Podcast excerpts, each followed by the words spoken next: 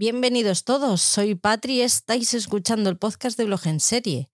Último capítulo de nuestro ciclo de The Crown. Hoy cerramos la serie y nos despedimos de esta corona británica que tantos buenos momentos nos ha dado.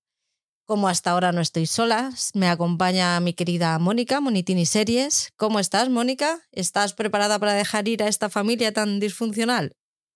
No, no estoy preparada. Hola, Patri, ¿qué tal?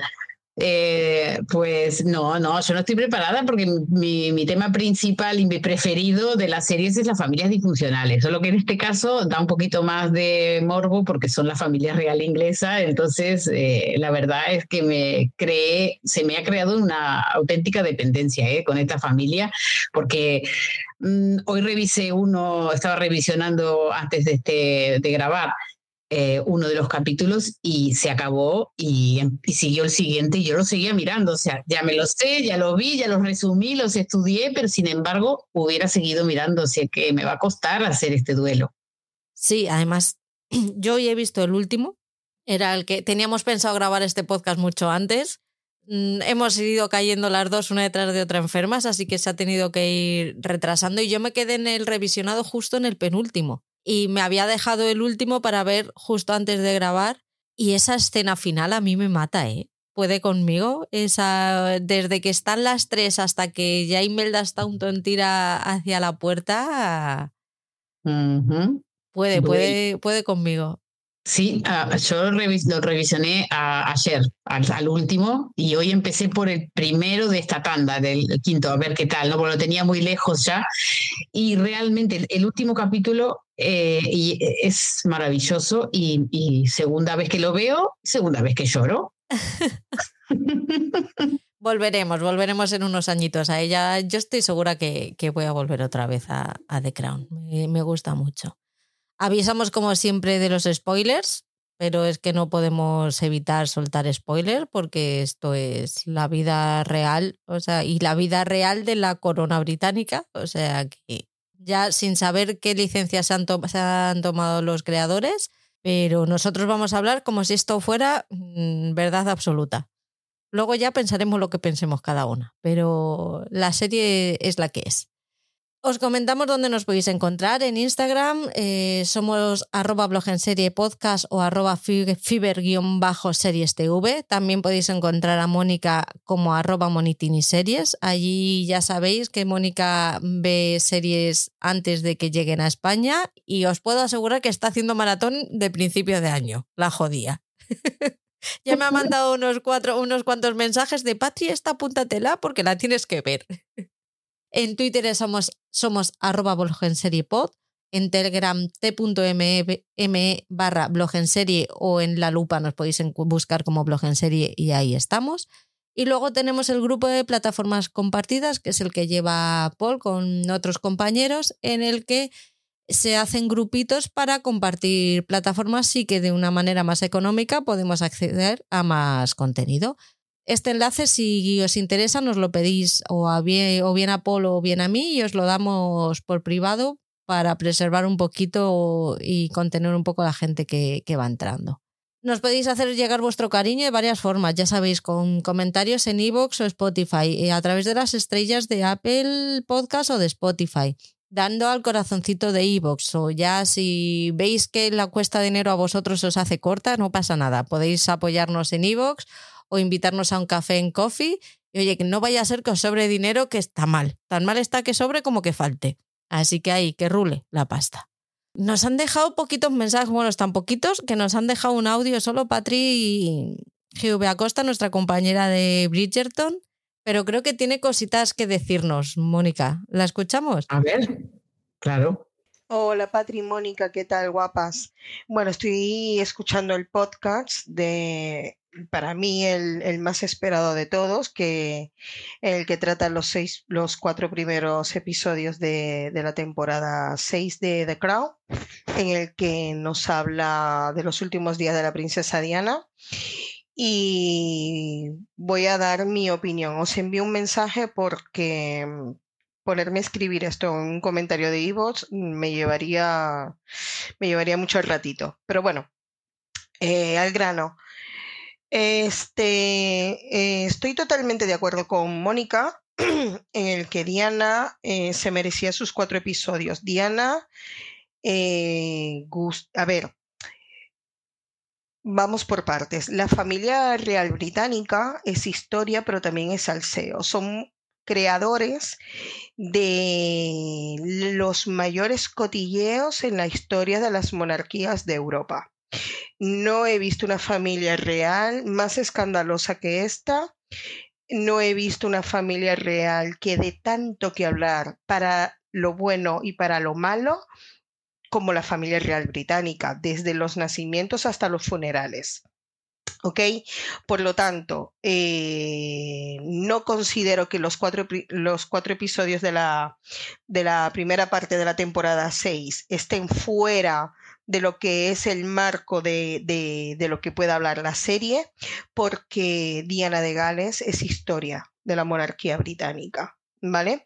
Eh, no, no entiendo tampoco el que cierto público se moleste porque no están de acuerdo. Nosotros, mm, al menos yo me recuerdo que yo estaba en Venezuela, yo recuerdo que, que en, la, en el diario, en el periódico, salió hasta la firma del divorcio de Carlos y Diana. Me acuerdo que salía, Diana se quedará viviendo en el Palacio de Kensington. Eh, o sea, todo a raíz del divorcio. Entonces, ¿por qué molestarse porque todo esto salga? Mm, yo no, no lo comparto, no, no estoy de acuerdo. Con respecto a Dodi Alfayet, yo aquí sí que os voy a decir que yo sí que estoy de acuerdo, yo sí yo sí he empatizado con este chico. Yo considero que este muchacho tenía mucha presión por parte de su padre. Tampoco nos vamos a fiar tanto de lo que hemos visto en estos episodios. ¿Por qué? Porque según leí, después de haber, eh, de haber salido los, episodios estos, em, según comentaron, Dodi Alfayet no presionó tanto a su hijo para que se casara con Diana o para, bueno, para que le pidiera matrimonio a Diana. Por lo tanto, eh, vamos a darle un, voto de, bueno, vamos a darle un voto de confianza en el que él eh, no presionó tanto a su hijo, pero sí que creo que este señor hizo sentir a su hijo inferior, acomplejado, como que no sirves para nada, como que no veo un futuro decente para ti. Yo soy un hombre de negocio, soy un hombre multimillonario. Por lo tanto, para mí eres, eres un, hijo que, me, ha, me, ha, me ha dado muchas decepciones, entonces no me sirve que te cases con una modelo. Para mí mi mayor orgullo sería que te casaras con alguien importante. ¿Y quién más importante que la, que la princesa Diana? ¿Que le pudo haber salido redonda la jugada? Sí, porque Diana se enamoró de Dodi Alfayet. No creo que Diana le haya dado una patada a Dodi Alfayet en decirle vamos a ser amigos. No, yo creo que Diana estaba enamorada realmente de él. Y acordaros también que también se dijo que podía haber estado embarazada. Entonces, esto hubo, o sea, hubo mucho, mucha controversia con, con toda esta situación. Yo creo también que esto fue un golpe bajo para la monarquía. ¿Por qué? Porque nosotros tenemos, mm, al menos yo, considero de que es una monarquía bastante clasista, bastante racista y a la muestra está cómo se han portado con Mega. ¿Ok? Entonces, que, que, Diana se enamorara de un hombre musulmán, esto para la monarquía británica era un escandalazo. Por lo tanto, que Dodi Al-Fayed, que Mohamed Al-Fayed entraran a, a la vida de Diana fue un golpe bajo. Eh, volviendo a, los cuatro capítulos de Diana, mm, para mí Diana no es que se merece cuatro episodios, se merece más de cuatro episodios. Ha sido una mujer muy importante, es la madre del futuro rey de, Reino Unido. Eh, ¿Por qué no publicar las últimas horas de la vida de Diana? Considero que se la merecía. Era una mujer de la cabeza a los pies, una mujer adorada por medio mundo. Era una mujer bellísima, no se escuchó tanta gente hablando mal de ella, se divorció de un rey que la trató mal, que la menospreció, que, está, que fue toda la vida, eh, bueno, estuvo toda la vida enamorado de Camila, tanto así que a la muerte de Diana lo primero que hizo Carlos fue vivir con Camila y casarse con ella. Si Diana hubiese estado viva, yo hubiese dudado totalmente de que Carlos se casara con Camila. Eh, ha criado a sus hijos de la manera que los ha criado. Yo, por ejemplo, no soy tan simpatizante de William, pero sí que soy muy simpatizante de Harry.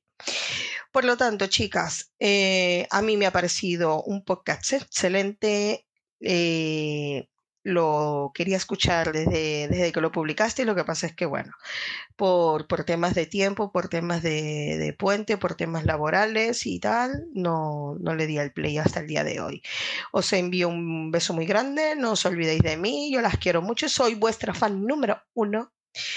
Y bueno, chicas, eh, a esperar los siguientes episodios. Un besito muy grande y cuidarse mucho. Chao. Pero qué linda, Patri. Gracias, gracias por tus mensajes de, cariño sobre todo y, y, bueno, por compartir este rato con nosotras también. Eh, has dicho mucho, has dicho, bueno, es verdad que hubo, yo creo que no tanta gente tan disgustada con, con los capítulos dedicados a Diana. Lo que pasa es que hicieron demasiado ruido. Eh, porque si tú le preguntas como, como a lo mejor somos demasiado comunes o no somos tan especiales, no sé, pero eh, yo creo que esos capítulos me parece que, que este creador, también hay que apuntarlo, este creador ya había hecho una película dedicada al punto, a esta parte, ¿no? y donde mostró el punto de vista de la reina, que se llama The Queen, y que la vi, la, la, revisioné ahora en Navidad porque dije, la quiero refrescar a ver qué, y entonces también pasan mucho la influencia de Tony Blair en, en todo lo que fue manejar el tema de la muerte de Diana y antes también del tema de los escándalos.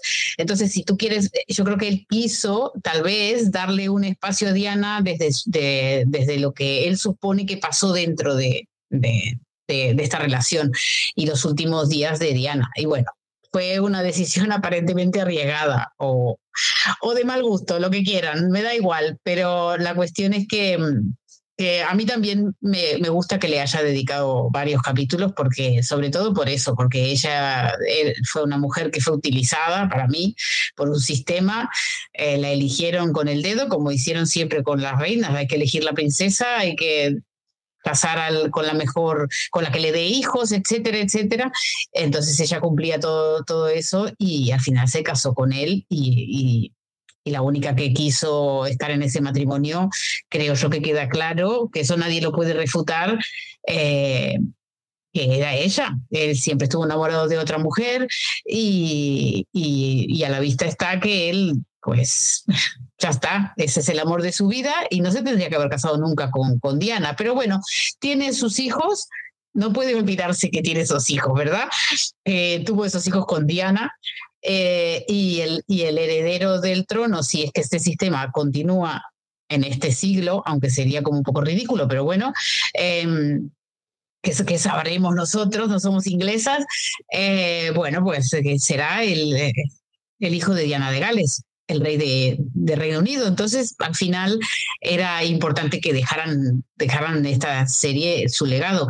Mm, yo creo que ahora habiendo visto toda la temporada entera, eh, aquel desequilibrio que podíamos haber sentido al principio de que se centraran demasiado en la vida de Diana, los primeros cuatro, se compensa bastante con los otros seis, que yo creo que la serie retoma su tono habitual de estar centrado en más bien, eh, no, eh, eh, también en los hijos de Diana, también en Carlos y Camila, pero yo creo que hay un par de capítulos en que queda claro que, que Peter Morgan lo que quería hablar era de la reina, más que de, que de toda la corona. Pero claro, como yo siempre digo, esta serie se llama The Crown y The Crown no es solo la reina. Entonces también tenían que hablar de todo los, lo de alrededor y se dejaron mucho afuera porque él dijo que podría haber escrito no sé cuánto, claro, con todos los otros escándalos que hubo, que ni los mencionó, Entonces, me parece que, bueno, que a mí me parece bien que haya elegido eh, centrarse sobre Diana y decir lo que a él le parecía que pasó. A él le pareció que Diana no estaba embarazada, bueno, porque hay pruebas forenses que lo demuestran, que etcétera. Este, tenemos un capítulo en donde queda claro en esta, en esta parte y además que, que, Diana no estaba enamorada, que se había disfrutado un verano con un tío que era rico y la llevaba en... ¿A, quién no se deja eh, mimar? Eh, ¿No? También es verdad, había sido una mujer que no había conocido realmente lo que es el amor. Entonces, o sentirse querida. Eh, entonces, pues a mí me parece que, estamos de acuerdo, Patri, en que estuvo bien que dedicaran esos cuatro capítulos a Diana. Y bueno, y, con lo de si estaba enamorado o no, pues a mí la figura de este chico sí que me parece muy, muy triste, ¿no? O sea, muy triste porque era, fue como una marioneta de su padre.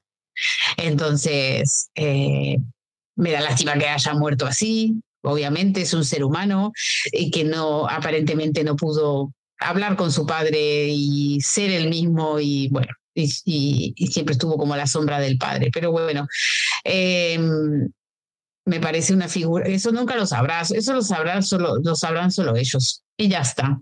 Así que, Patri, muchísimas gracias eh, por tu mensaje y por escucharnos. Y eres nuestra fan número uno y seguro la que pone el play más rápido cuando ve el capítulo subido. Muchas gracias, Patri es súper guay que haya tantísimo margen de interpretación porque al final cada uno nos vamos cogiendo las partes que más se acercan a nuestra idea, ¿no? Mm, yo ahí estoy con Peter Morgan, yo creo que no estaba, sí que le gustaba, porque al final tú no estás con una persona que no te gusta o que, trae, o que no te atraiga un poco, pero yo creo que no para llegar a, a casarse con él.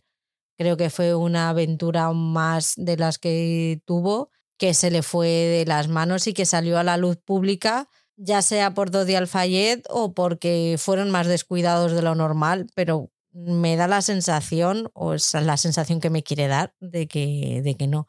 Lo que ha dicho Mónica, Patri, mil gracias por, por estar siempre ahí, por dejarnos siempre tu, tu opinión y tu granito de arena.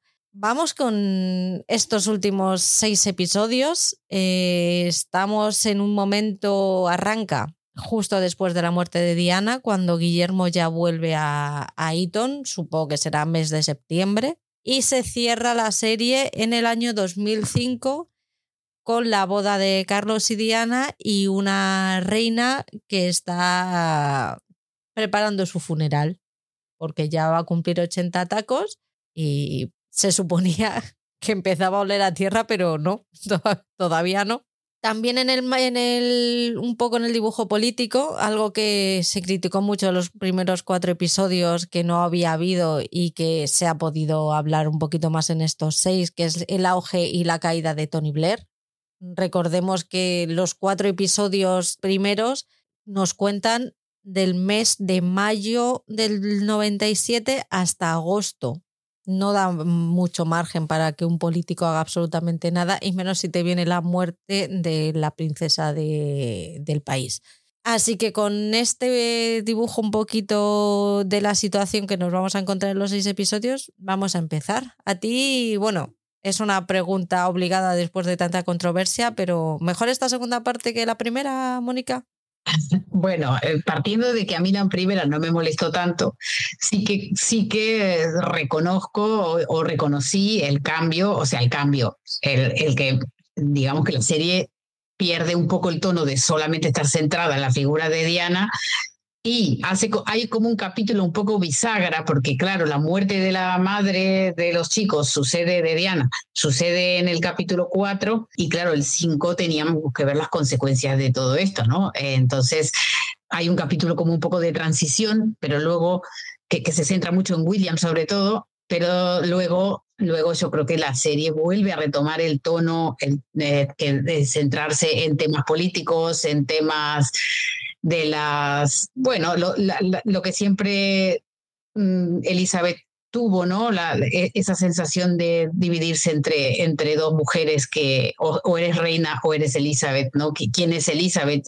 Entonces lo volvemos a ver y la verdad es que hay capítulos memorables en estas últimas seis en esta última parte, en estos seis capítulos, y, y muy en el tono de The Crown, mucho. Entonces, eh, creo que, que, bueno, para mí maravillosa. O sea, la, temporada se equilibra y, logra emocionar y logra contarte historia y logra que empatices con la reina eh, y que entiendas por lo menos o, te explican su punto de vista en ciertas decisiones que tomó y a mí eso para mí sigue siendo The Crown sin ningún tipo de dudas. Yo tengo mi perito con la historia de William y Kate, pero me parece, pero es mi perito porque la, la, forma de narrarlo me recordó mucho a una TV movie de estas de domingo por la tarde, sábado por la tarde, y eso me genera eh, a mí malestar, o sea, me genera rechazo, pero entiendo por qué lo ha hecho con este, ha tomado este recurso para hacerlo.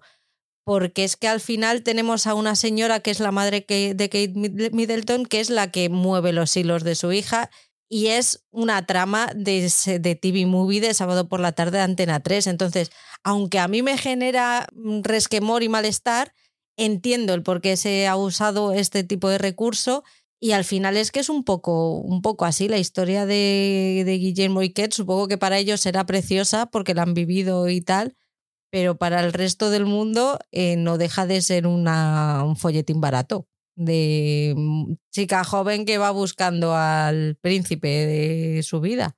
Sí, todo muy cutre, la verdad, para, para todo muy cutre, no la serie como lo muestra. A mí no me molesta como lo muestra la serie, lo que era la realidad fue muy cutre, sí fue así, ¿verdad? Porque una señora que casa, es una casa fortunas, una trepa, vamos, por definición, que quiere vender a su hija al mejor posto, al, al, mejor candidato que era en ese momento William. Entonces, eh, hace absolutamente de todo, la manipula, o sea, entonces, claro, yo lo siento, lo que quería es algo muy sublime, pero es que, es que no hay. Es, es que es barrio bajero. Y esa va a ser la reina de, del Reino Unido. O sea que es lo que hay. Prefiero Diana de Gales, ¿sabes?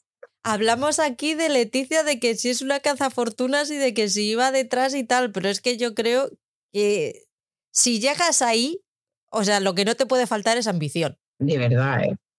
De ambición tienes que andar sobrado porque si no, no llegas jamás en la vida a, ni a conocerle y mucho menos a meterte en tu cama, a meterse en su cama y mucho menos ya a casarte con él. O sea, los escrúpulos mm, se tienen que quedar fuera de juego aquí porque si no, no con todo lo que tienes que llegar a tragar, no hay lugar para, para escrúpulos ni para nada. Con todos mis respetos a Catalina y a Leticia, pero oye, es lo que hay. Todo es lo que requiere el puesto. Requisitos del puesto. Empezamos con Tony Blair, King Tony, la peor pesadilla de, de la reina Isabel, Isabel en todo su reinado. Yo creo que ni antes ni después tuvo una crisis como la que tuvo con este hombre la desubicó totalmente, le fue un terremoto en su vida, fue un terremoto eh, esta imagen ¿no? que tenía él, porque nunca había tenido un presidente o un primer ministro tan popular. Eh, que, como que despertaba esa especie de, de fidelidad y de, popularidad que, que, que generalmente la despiertan pues las cosas ilógicas, ¿no? Como los reyes. Entonces, este, me pareció eh, un capitulazo. Este, eh, el, que quería ver a Tony Blair y conocerlo bien, aquí lo tiene en un capitulazo. Y esa pesadilla, ella se despierta caminando por la calle, viendo que, que hablan del rey, que la reina obsoleta, que no sé qué, está en su casa cansada y él caminando por la calle ahí con, su, con sus joyas de la corona y todo, es que me encantó. Yo me acuerdo que estaba por ahí el Grinch cuando, cuando estaba viendo ese episodio y me giré y le dije, en la puta vida la reina ha podido pasear por Londres así, jamás. Nunca. O sea, habrá sido la jefa del cotarro pero no ha paseado así. O sea, fíjate la falta de libertad que tiene de no poder pasear por tu propia ciudad. Sí, que ella no tuvo una vida, esas personas no tienen una vida normal. Y eso también hay que entenderlo, eso tiene que tener un precio también. Sí, sí, e, e, era muy extraño. Hay varias, hay varias guiños a este tipo de libertad que ella no tuvo en esta temporada, en esta parte de la temporada, que a veces uno no se da cuenta, ah, pero eres reina, ah, pero entonces lo tienes todo a tus pies, pero no, pero sí que sí, que, requiere sus, sus sacrificios. Lo comentábamos antes de empezar a grabar. Tú y yo estos episodios no los hemos comentado antes de empezar a grabar. Así que no sabemos bien por dónde vamos a salir la una y la otra. Vamos, más o menos sabemos, pero no hemos, como otras veces que alguna, hemos comentado alguna cosilla y tal, no, venimos aquí. Vírgenes. Sí, de cero. Aunque no parezca verdad, ni posible, pero vírgenes. Oye, todavía hay cosas en las que podemos ser vírgenes, Mónica, no nos quiten la ilusión. Ya, cada vez van quedando menos, pero todavía hay. Bueno, ¿ves? Eh, con, como la reina está tan hasta arriba y tiene tantas inseguridades, este hombre le genera tantísima inseguridad a la reina y va viendo los periódicos, que va viendo que la opinión pública de repente pues no son sus personas favoritas de, del país, pues pide a sus a sus secretarios y a sus cosas, iba a decir sirvientes, pero es que me niego. Asesores. Sí, a sus asesores, eso, la palabra es asesor que, eh, que hagan un sondeo con una muestra de 2.000 británicos que dices, ojito, ten cuidado, y aún así salen los resultados que salen, pero ahí tiran la casa por la ventana y a 2.000 británicos les preguntan si a la pregunta de si piensan que la familia real está distanciada de la gente corriente, un 69% dice que sí. Si está mal aconsejada, un 62% dice que sí. Si malgasta dinero público, un 54% dice que sí. Si carecen de compasión, un 53% dice que sí. Si le fallaron a Diana de Gales, un 66% dice que sí. Si quieren una monarquía más pequeña, un 54% dice que sí. Que si consideran que la monarquía debe seguir con el formato actual, actual de 1997, acordémonos, un 10% solo dice que sí. Son, son cifras arrolladoras. Claro, es, aplastador de que la gente quería un cambio y que mm, por amplia mayoría mm, piensan todo eso de ti, que es gastar el dinero, que está distanciado de la gente común, que está mal aconsejada, que carecen de compasión. Claro, es que es durísimo, esos resultados son durísimos, pero bueno, ella dice, eh, bueno, eh, ha llegado el momento, viendo el éxito y la popularidad de este chico, que voy a tener que enfrentarme. Y le dicen que no, ¿eh? los asesores, que no, que no, que no le aconsejan. Y ella dice, pues sí, muéstramelo. Y claro, esto es desarrollador. Me gustó mucho ese capítulo porque aparte me encanta cómo muestran cómo hacen las encuestas, cómo hacen el debate en los ayuntamientos, en los, en los pueblos, ¿no?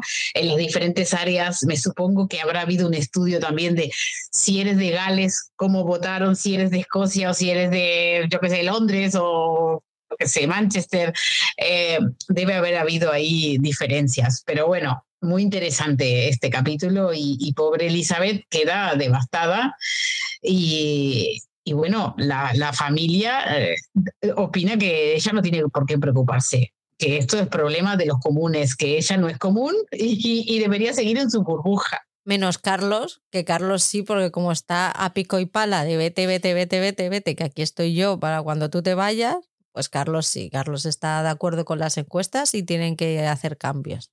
Claro, él ahí vio la oportunidad de su vida, que era que, que la doblegar la voluntad de su madre de seguir, como se supone que es un mandato divino, es hasta que te mueras. Entonces, él ve ahí la oportunidad, pero, pero bueno, y sí que es verdad que lo muestran como es el único que está de acuerdo de la familia con que se debería hacer cambios.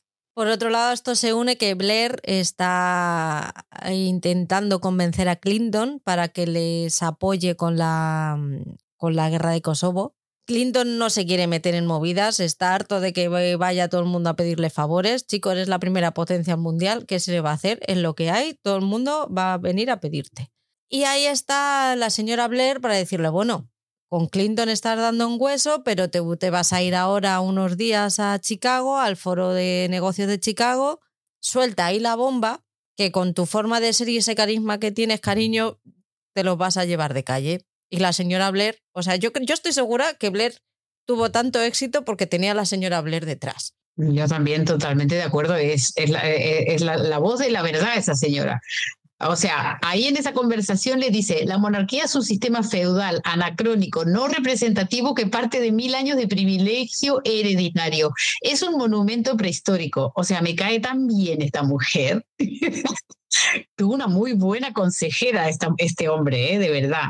Pues como ya había predicho la mujer, eh, cuando llega a Chicago y suelta la bomba, todo el mundo, se, se meta todo el mundo en el bolsillo y a Clinton no le queda más remedio que ceder. Eso sí, le pide que cuando necesiten apoyo, Reino Unido va a tener que, va a tener que estar ahí. Y ahí es donde se cava la, la, la, tumba Tony Blair. Pero bueno, ahí quedan unos cuantos añitos todavía para eso.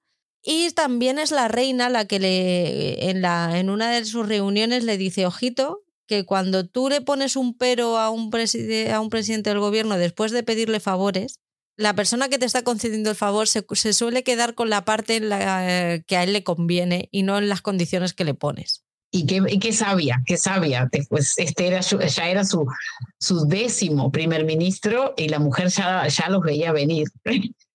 dónde, cuándo iban a derrapar y con qué. O sea, lo sabía.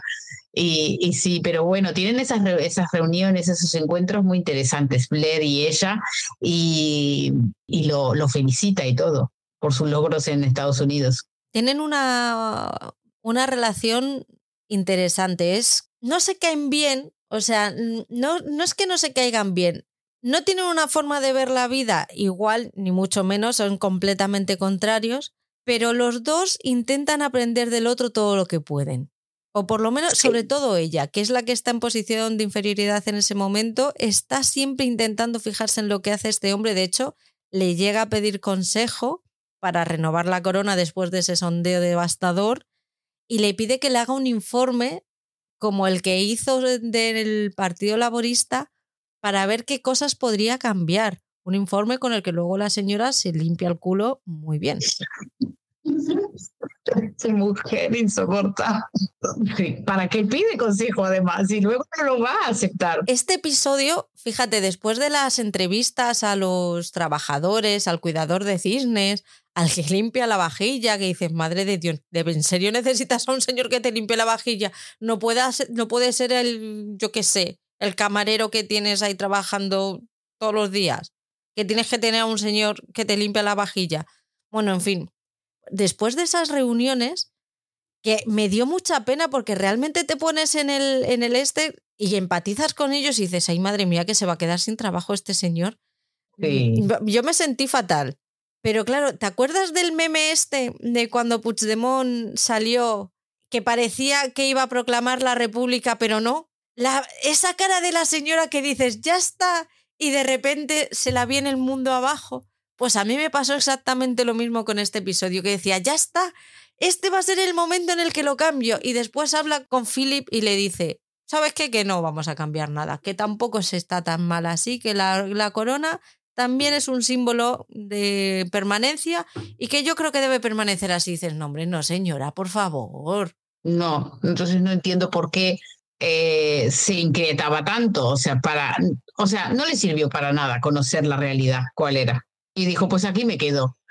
Eh, la verdad eh, es que es un capítulo fantástico porque te muestran a el guardián de los cisnes, la herbaria de la reina, la guardia real del vidrio y la porcelana, pero señor, ¿qué es todo eso? O sea, y los ves pasando las entrevistas y te da una pena así también, pero, pero es que es todo muy ridículo. Cuando explican por qué el cuidador de cisnes tiene que existir, es como que dices, bueno, es que esto es una maravilla y, y debe seguir existiendo, porque, bueno, eh, cosas.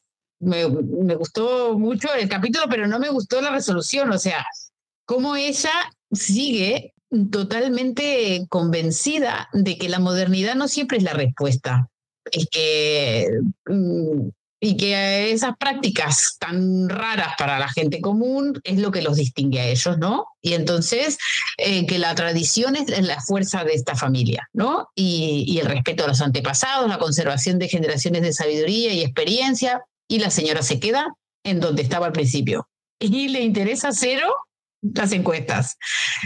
Y bueno, se ve que el pueblo mm, británico tiene tan asumido que es una monarquía que bueno, que tampoco pasa nada. O sea, puede ignorarte totalmente la reina y, y, no hacer nada para modernizarse, porque realmente había algunas cosas que eran interesantes de modernizar, ¿verdad? Eh, había, yo qué sé, algo de la primogenitura, eh, eso de que la, hija, si la hija, si, la primer, el, si el primogénito es mujer, había que esperar que nazca un hombre para, o sea, eso, eso es e, ella porque tuvo la suerte que Carlos fuera el mayor, pero si no, eh, si, si, Ana hubiera sido la mayor, hubiera tenido que, esperar que naciera el, el, hombre. No creo que en España fue igual, ¿no? Con el que actualmente es rey. Sigue siéndolo. Lo que pasa es que estas dos son mujeres las dos. Claro, entonces eso al final que parecía como súper interesante y revolucionario, que hubiera sido como mucho más lógico, ¿no? Que dijeran, bueno, sí, venga, verdad, yo soy mujer, ¿qué tiene que ver que nazcan hombre o mujer? No estoy demostrando hace 60 años que soy reina, eso era uno de los cambios que hubiera, le hubiera dado una limpieza de cara muy diferente a la, a la monarquía, ¿no? Y lo del reporte anual de los gastos, hacerlo público, que se haga como una transparencia. Bueno, a mí me parece que había varias cosas eh, y una de las que eran más complicadas que él le plantea es algo con los católicos, ¿verdad? La prohibición de casarse con, con católicos, porque la corona siempre tiene que estar en manos de protestantes. Claro, entonces ahí Claro, ella cuando le dice eso le cambia la cara y le dice, mm, hasta aquí llegamos con las ideas de la modernidad, porque permitir que un católico llegue a la, a la ser rey sería lo peor que le puede pasar a este país y dices, bueno, pues vale, pues seguimos igual que hace mil años. Se siguen peleando los católicos y los protestantes. Así que nada, interesantísimo este capítulo. A mí me llama muchísimo la atención que ella está súper apegada a la forma, a, la educación que le dieron, a esos consejos que le dio la, la reina Mary, que se basaba en la forma de gobernar de, que tuvo la reina Victoria. Pero es que yo creo que se, se olvida de algo, que es que la reina Victoria fue una persona moderna en su época. Y tú estás haciendo absolutamente todo lo contrario, te estás quedando dos siglos atrás. O sea, todo lo que admiras de la reina Victoria, que fue moderna en su época y que impulsó muchísimas medidas muy revolucionarias, tú desde tu admiración absoluta lo que estás haciendo es retrasar a tu país de, unos cambios que deberían haber llegado a ya 100 o 50 o 100 años. Es una pasada. A mí me llamó muchísimo la atención lo de que en cada, gas, en cada viaje en el tren real se metían 600 kilos de comida de catering. 600 kilos, ¿qué se va a comer eso? Vamos a ver que Reino Unido es una puta isla. Que no, que no da para no da para comerse 600 kilos. ¿Cuánta gente va en ese tren? Es que el frío da mucha hambre porque hay que comer muchas calorías, Patri, tú no lo entiendes. Será, será eso. Me encanta el, equipo de Blair y la mujer cuando están haciendo el informe. están indignadísimos. Sí. Les parece algo totalmente fuera de lugar. Me gustó también el debate que tienen Isabel y Felipe cuando empiezan a hablar de la simbología de la corona. Todos esos sueños que tiene Isabel con el King Tony y tal, pues empiezan a ver un poco la simbología que tiene en la coronación y el papel que tiene la reina en las llegadas de cada, en el nombramiento de cada primer ministro. Empiezan a hablar de lo que significa cada uno de los pasos que se dan, qué es lo que deja, quién realmente tiene el poder en esos casos, si es el primer ministro o es la reina la que le cede ese poder.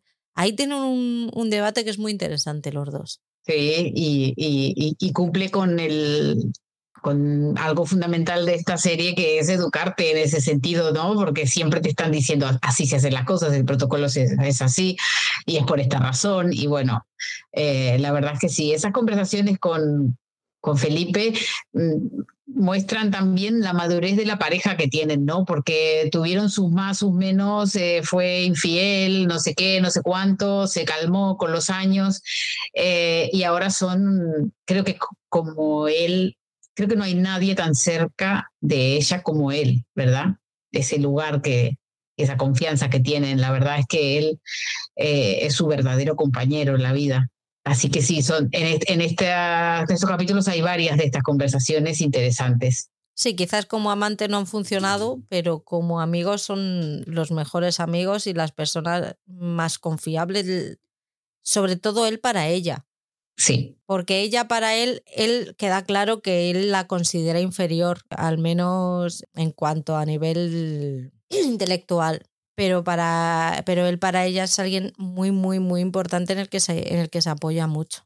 Sí, sí. Porque se había hablado del papel de Philip en esta temporada, que no había sido como las anteriores, eh, porque bueno, porque ya no tendría tanta importancia ni relevancia lo que haría este señor. Ya estaba calmado, ya no metía la pata, ya solo tenía una, un, una motivación que es que ella esté tranquila, ella, eh, él, entendió cuál era su lugar finalmente al lado de ella, y es eso, es ser su compañero, y todo lo otro lo, carga ella, ¿no? Así que es, eh, a mí me parece que también, a ver, no se puede esperar tampoco de un señor de 90 años que sea igual de activo y entonces que llame tanto la atención como cuando tenía 30 años y era Matt Smith, además, o sea, había que explotar ese personaje. a este actor que ahora, eh, Richard Pryor, de Richard, no me acuerdo, me parece que la estoy cagando con el nombre, pero... Jonathan Price. Jonathan Price, ¿ves? Lo estoy diciendo mal. Eh, pues ya está, no lo queremos ver tanto. No es Matt Smith, ni Tobias Menzies. Bush sale elegido como presidente en Estados Unidos. Ahí ya está el, el futuro de Blair, ya se, se, escribe ahí y explica luego lo que pasa en el futuro con la caída, con la caída de Blair, entre otras muchas cosas, pues esa decisión de entrar en, en la guerra. El famoso no a la guerra aquí en España y allí pues hubo movimientos similares. Sí, bueno, porque tienen esa codependencia, ¿no? Los dos, las dos potencias, los ejércitos más potentes del mundo, Estados Unidos, por supuesto, y, y el Reino Unido. Y tienen esa, como ese pacto de, protegerse y de salvarse entre ellos. Y, bueno, sí que años después esto le trajo sus consecuencias a Blair y dejó de ser el niño bonito. Sí, y Andar que no tenía nada que ver dijo yo no me voy a quedar aquí fuera del pastel, yo también quiero. Y nos metió. Ya me acuerdo ya. Tenemos también, se trata, Alfayet, ya te dije que Alfayet iba a volver a salir, que ese no se quedaba ahí. Así que siete años después de la muerte de Diana y Dodi, Alfayet sigue ahí queriendo esta peleón, quiere que se demuestre que la muerte de, de, los dos fue un asesinato realmente, no fue un accidente como le quieren hacer ver, pues habla de eso, de que Diana estaba embarazada, que se iban a casar y que todo era un complot de los servicios de inteligencia ingleses para cargársela, para que no llegara de a una situación de poder dentro, de, dentro del Reino Unido y tal. Esto a Guillermo y a Enrique les hace pasarlo mal, volver a revivir otra vez todos esos días y es lo que hace un poco que empiecen las diferencias entre, entre ambos. Mientras que recuerda, eh, despierta en Guillermo recuerdos de su madre que le incomodan, eh, toda esa relación con la prensa, toda esa exposición que tenía. Harry al mismo tiempo se siente identificado con ella porque está viviendo una situación parecida es un poco el patito feo y al que siempre echan a los leones para salvar a, Guillermo de todos los de todas las controversias. Necesitan tener a un hijo malo para realzar al bueno, ¿no? Sí, y ese papel es muy triste, la verdad. Para este chico tiene que haber sido tiene que haber sido totalmente traumático porque no solo pierdes a tu madre, eres el que nadie le interesa realmente este chico, si es como lo cuenta Peter Morgan, que no es él el que está hablando, es, no es Harry el que está hablando, es Peter Morgan. Por lo menos la visión de este, de este señor que nos contó esta historia es, es que este chico fue ninguneado absolutamente, que la única manera que tenía él de que alguien le prestara atención era cagarla de todas las maneras posibles. Le ponían como castigos de ahora te vas al ejército de no sé qué, o ahora te vas a una clínica de rehabilitación porque lo pillaron con unos porros y entonces lo metieron a una clínica de rehabilitación para que vea cómo los adictos viven, todo el padre, ¿no? Y, y sí, y siempre él tenía esa misión, ¿no? y se lo dice varias veces al hermano, no dejes la uni, le dice en un momento, porque ese es mi papel, el hacer las cosas mal para que tú quedes bien, para dejarte bien a ti. Es muy dura eh, cómo empieza a resquebrajar, ver cómo empieza a resquebrajarse esta relación. En teoría, y yo en eso me tienes que ayudar, Patri, porque yo no estoy muy en la actualidad de la, de la relación de estos chicos. Tengo entendido que prácticamente no existe relación desde que el hermano Harry decidió salirse de la familia real. Actualmente, digo, ¿eh? No, no, ahora están, no se hablan. Desde que salió el libro y él hizo la entrevista en el documental de Netflix, cero. Claro. Entonces, pero aquí, aquí eh, creo que había como mm, esa unión de hermanos al principio, ¿no? De protegerse, él era el pequeño, el hermano era el grande, pero cuando ya al hermano lo empiezan a tratar como el futuro rey, porque claro, ya solo queda uno en el medio, y se, ve más, la abuela ya tiene 80, entonces eh, puede que en cualquier momento él ya esté como más perfilado a ser el futuro rey, entonces empieza a notar ese, ese quiebre, ese alejamiento, porque todo, empieza, todo el mundo empieza a tratar diferente a William. También la muerte de la madre tiene un, efecto sobre William, me refiero a que eh, se vuelve, viene como a ser, eh, eh, o lo muestran así como el heredero de la popularidad de Diana, ¿verdad?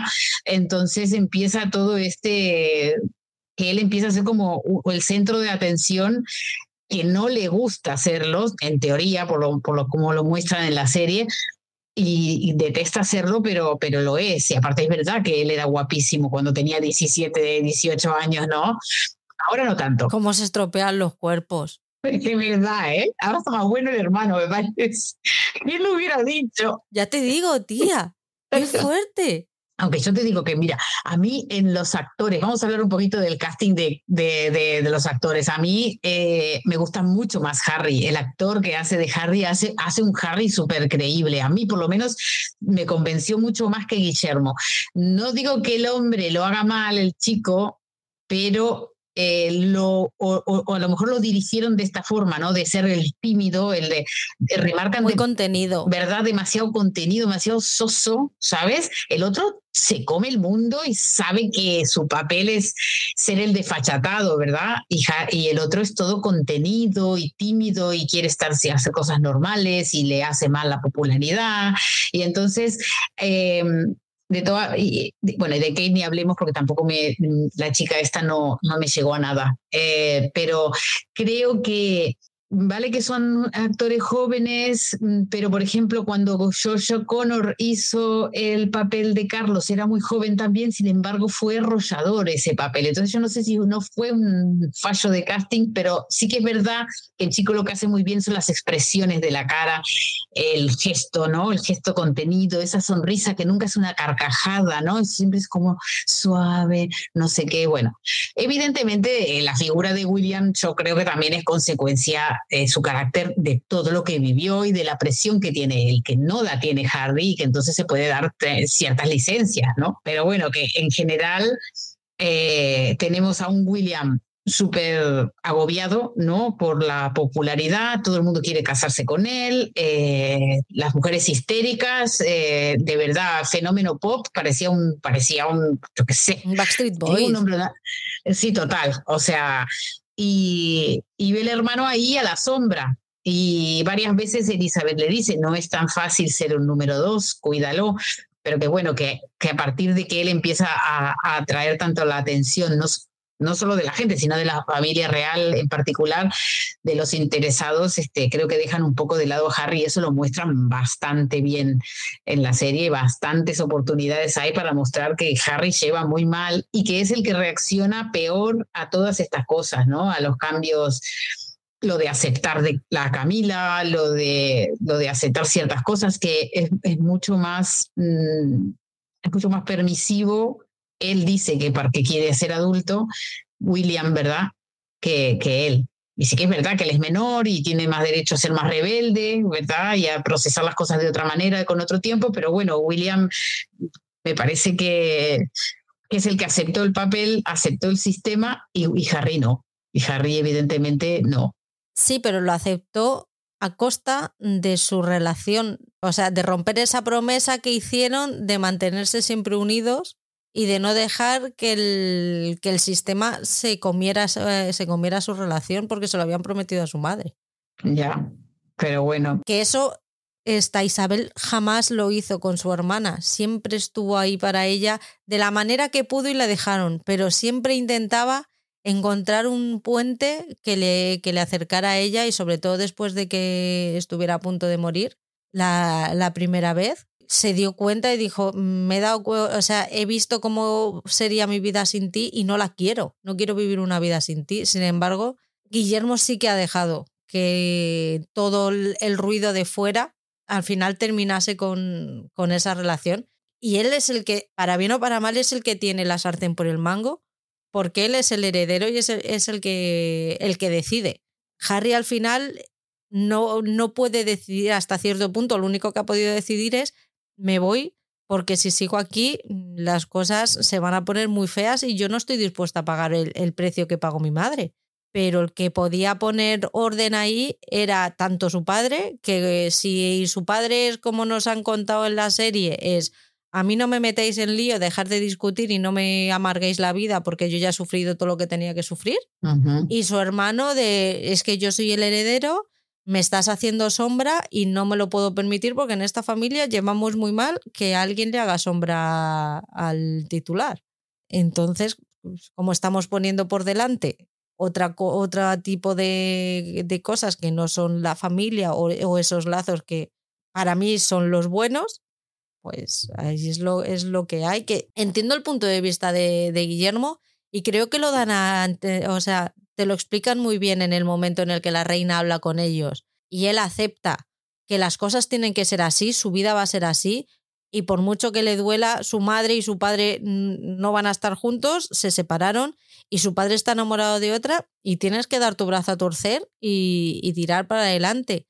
Pero de ahí a que cuando tengo el problema del disfraz que tú me has apoyado para que yo me compre, en el momento en el que ves que las cosas se ponen feas, ya no solamente es que te calles, sino que es que encima niegas el haberme apoyado para, eh, para alquilar ese, mm, ese disfraz, creo que esa, esa eh, secuencia dice mucho del cambio de, Guillermo, que a, lo mejor no fue así, pero si no fue con el disfraz sería con otra cosa, pero al final te deja muy claro la ruptura y el búscate la vida porque yo ya, yo ya no soy tu, yo no, ya no soy parte de tu equipo, yo estoy ahora en el, en el equipo de, de los herederos, ¿no? Claro, corren, es, él compite en otra liga. Eh, ya está. Y él, Harry tiene que tomar como ese papel de segundo, que creo que a lo mejor le sirvió la experiencia que tienen, que tuvieron, porque Elizabeth con su hermana sí que mantuvo eh, la relación siempre. Lo que pasa es que, pero sí que, que, Margaret lo, odió a su hermana por las decisiones que tomó. Lo que pasa es que fue Lisa, fue la propia Margaret que decidió mantenerse dentro de la familia real bajo, bajo esas condiciones, ¿no? Eh, y en este caso Harry no, a lo mejor tomando ese ejemplo, ¿no? Viendo lo que pasó en nuestra familia y, y habrá dicho, pues mira, yo voy a probar otro camino no quiero ser eh, la Margaret de esta generación y, y, cojo mis hijos, cojo mi mujer y me piro de aquí que, al final no tengo nada que hacer. Pero a mí, a mí no, mira, yo de, confieso de verdad, no he leído, no he leído el libro ni, ni he visto el, ni he visto nada. Yo no he visto nada. Incluso el primer, en la primera entrevista que hicieron para Apple, me parece que fue para Oprah, tampoco la vi. Eh, pero solo viendo cómo nos muestra esta serie, cómo se fue forjando ¿no? esta distancia entre los hermanos y cuál es la posición de Harry y cuál es la posición de William, eh, yo entiendo, yo entiendo perfectamente que yo, a mí me parece un chico que es inteligente. Viendo, o sea, desde, desde la ignorancia más absoluta, ¿vale? Yo me parece que él eh, él dijo, pues ah, mira, vamos a jugar otras cartas y porque si no voy a seguir pues aquí, aburrido, en algún castillo que me den para vivir para mí y cumpliendo con todo lo que cumplir y esto no, no es lo que me gusta a mí en la vida. Y bueno, y lo hizo y yo en eso lo felicito, si es que lo hizo con esa intención.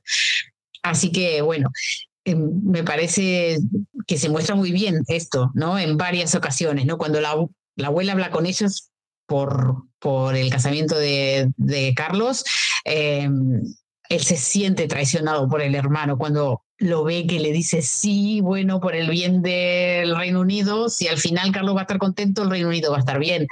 Eh, el otro lo mira como diciendo, ¿qué? ¿Qué me estás contando? ¿Quién eres? ¿sabes? O sea, ¿quién es esta persona que está aquí? Eh, y bueno, y la, y la actitud de la reina, inmediatamente que William dice, ya está, el otro ignorado totalmente. Sí, sí, completamente. Es impresionante. Yo sí he visto el documental de Netflix y he visto la entrevista que le hacen, no la de Oprah, la que hace con un periodista inglés que está en Movistar, se, se puede ver. Es una persona, tanto él como ella, pero sobre todo él, es una persona que no tiene miedo a enfrentarse a las, a las entrevistas y a que les le hagan preguntas, que seguramente estén pactadas. Pero por la forma de hablar que tiene y las respuestas que da, te das cuenta de que es una decisión que está tomada, pensada y repensada y que tiene, y tiene sus motivos. ¿Estarás de acuerdo con esos motivos o no? Eso ya es otra historia. Pero tiene sus motivos, te los plantea y ves que detrás de, esos, de, de esa respuesta hay una reflexión. O sea, no es algo de yo soy un niñato que no me están dando el, el, juguete que yo quería y como me lo han quitado, mm, me doy media vuelta y me voy. No, tienen motivos, tienen sus razones y han tomado una decisión respecto, o sea, teniendo en cuenta todo lo, todo lo que estaba pasando. Lo que no podemos hacer es, nos hemos tirado cuatro temporadas o cinco diciéndole a Margarita, si no te gusta, vete, y cuando tenemos a un segundo en la línea de, sucesión que no le está gustando la historia y se ha ido, entonces le criticamos porque no ha tenido los cojones suficientes o no o no ha querido sacrificar su vida por algo que realmente, si te pones a mirarlo desde fuera y de manera objetiva, a él, aparte de dinero, no le va a reportar absolutamente nada. Porque va a seguir siendo el segundón, el que tiene que quedar mal para que el otro quede bien, el que tiene que agachar la cabeza. ¿Tú estarías dispuesto a vivir así?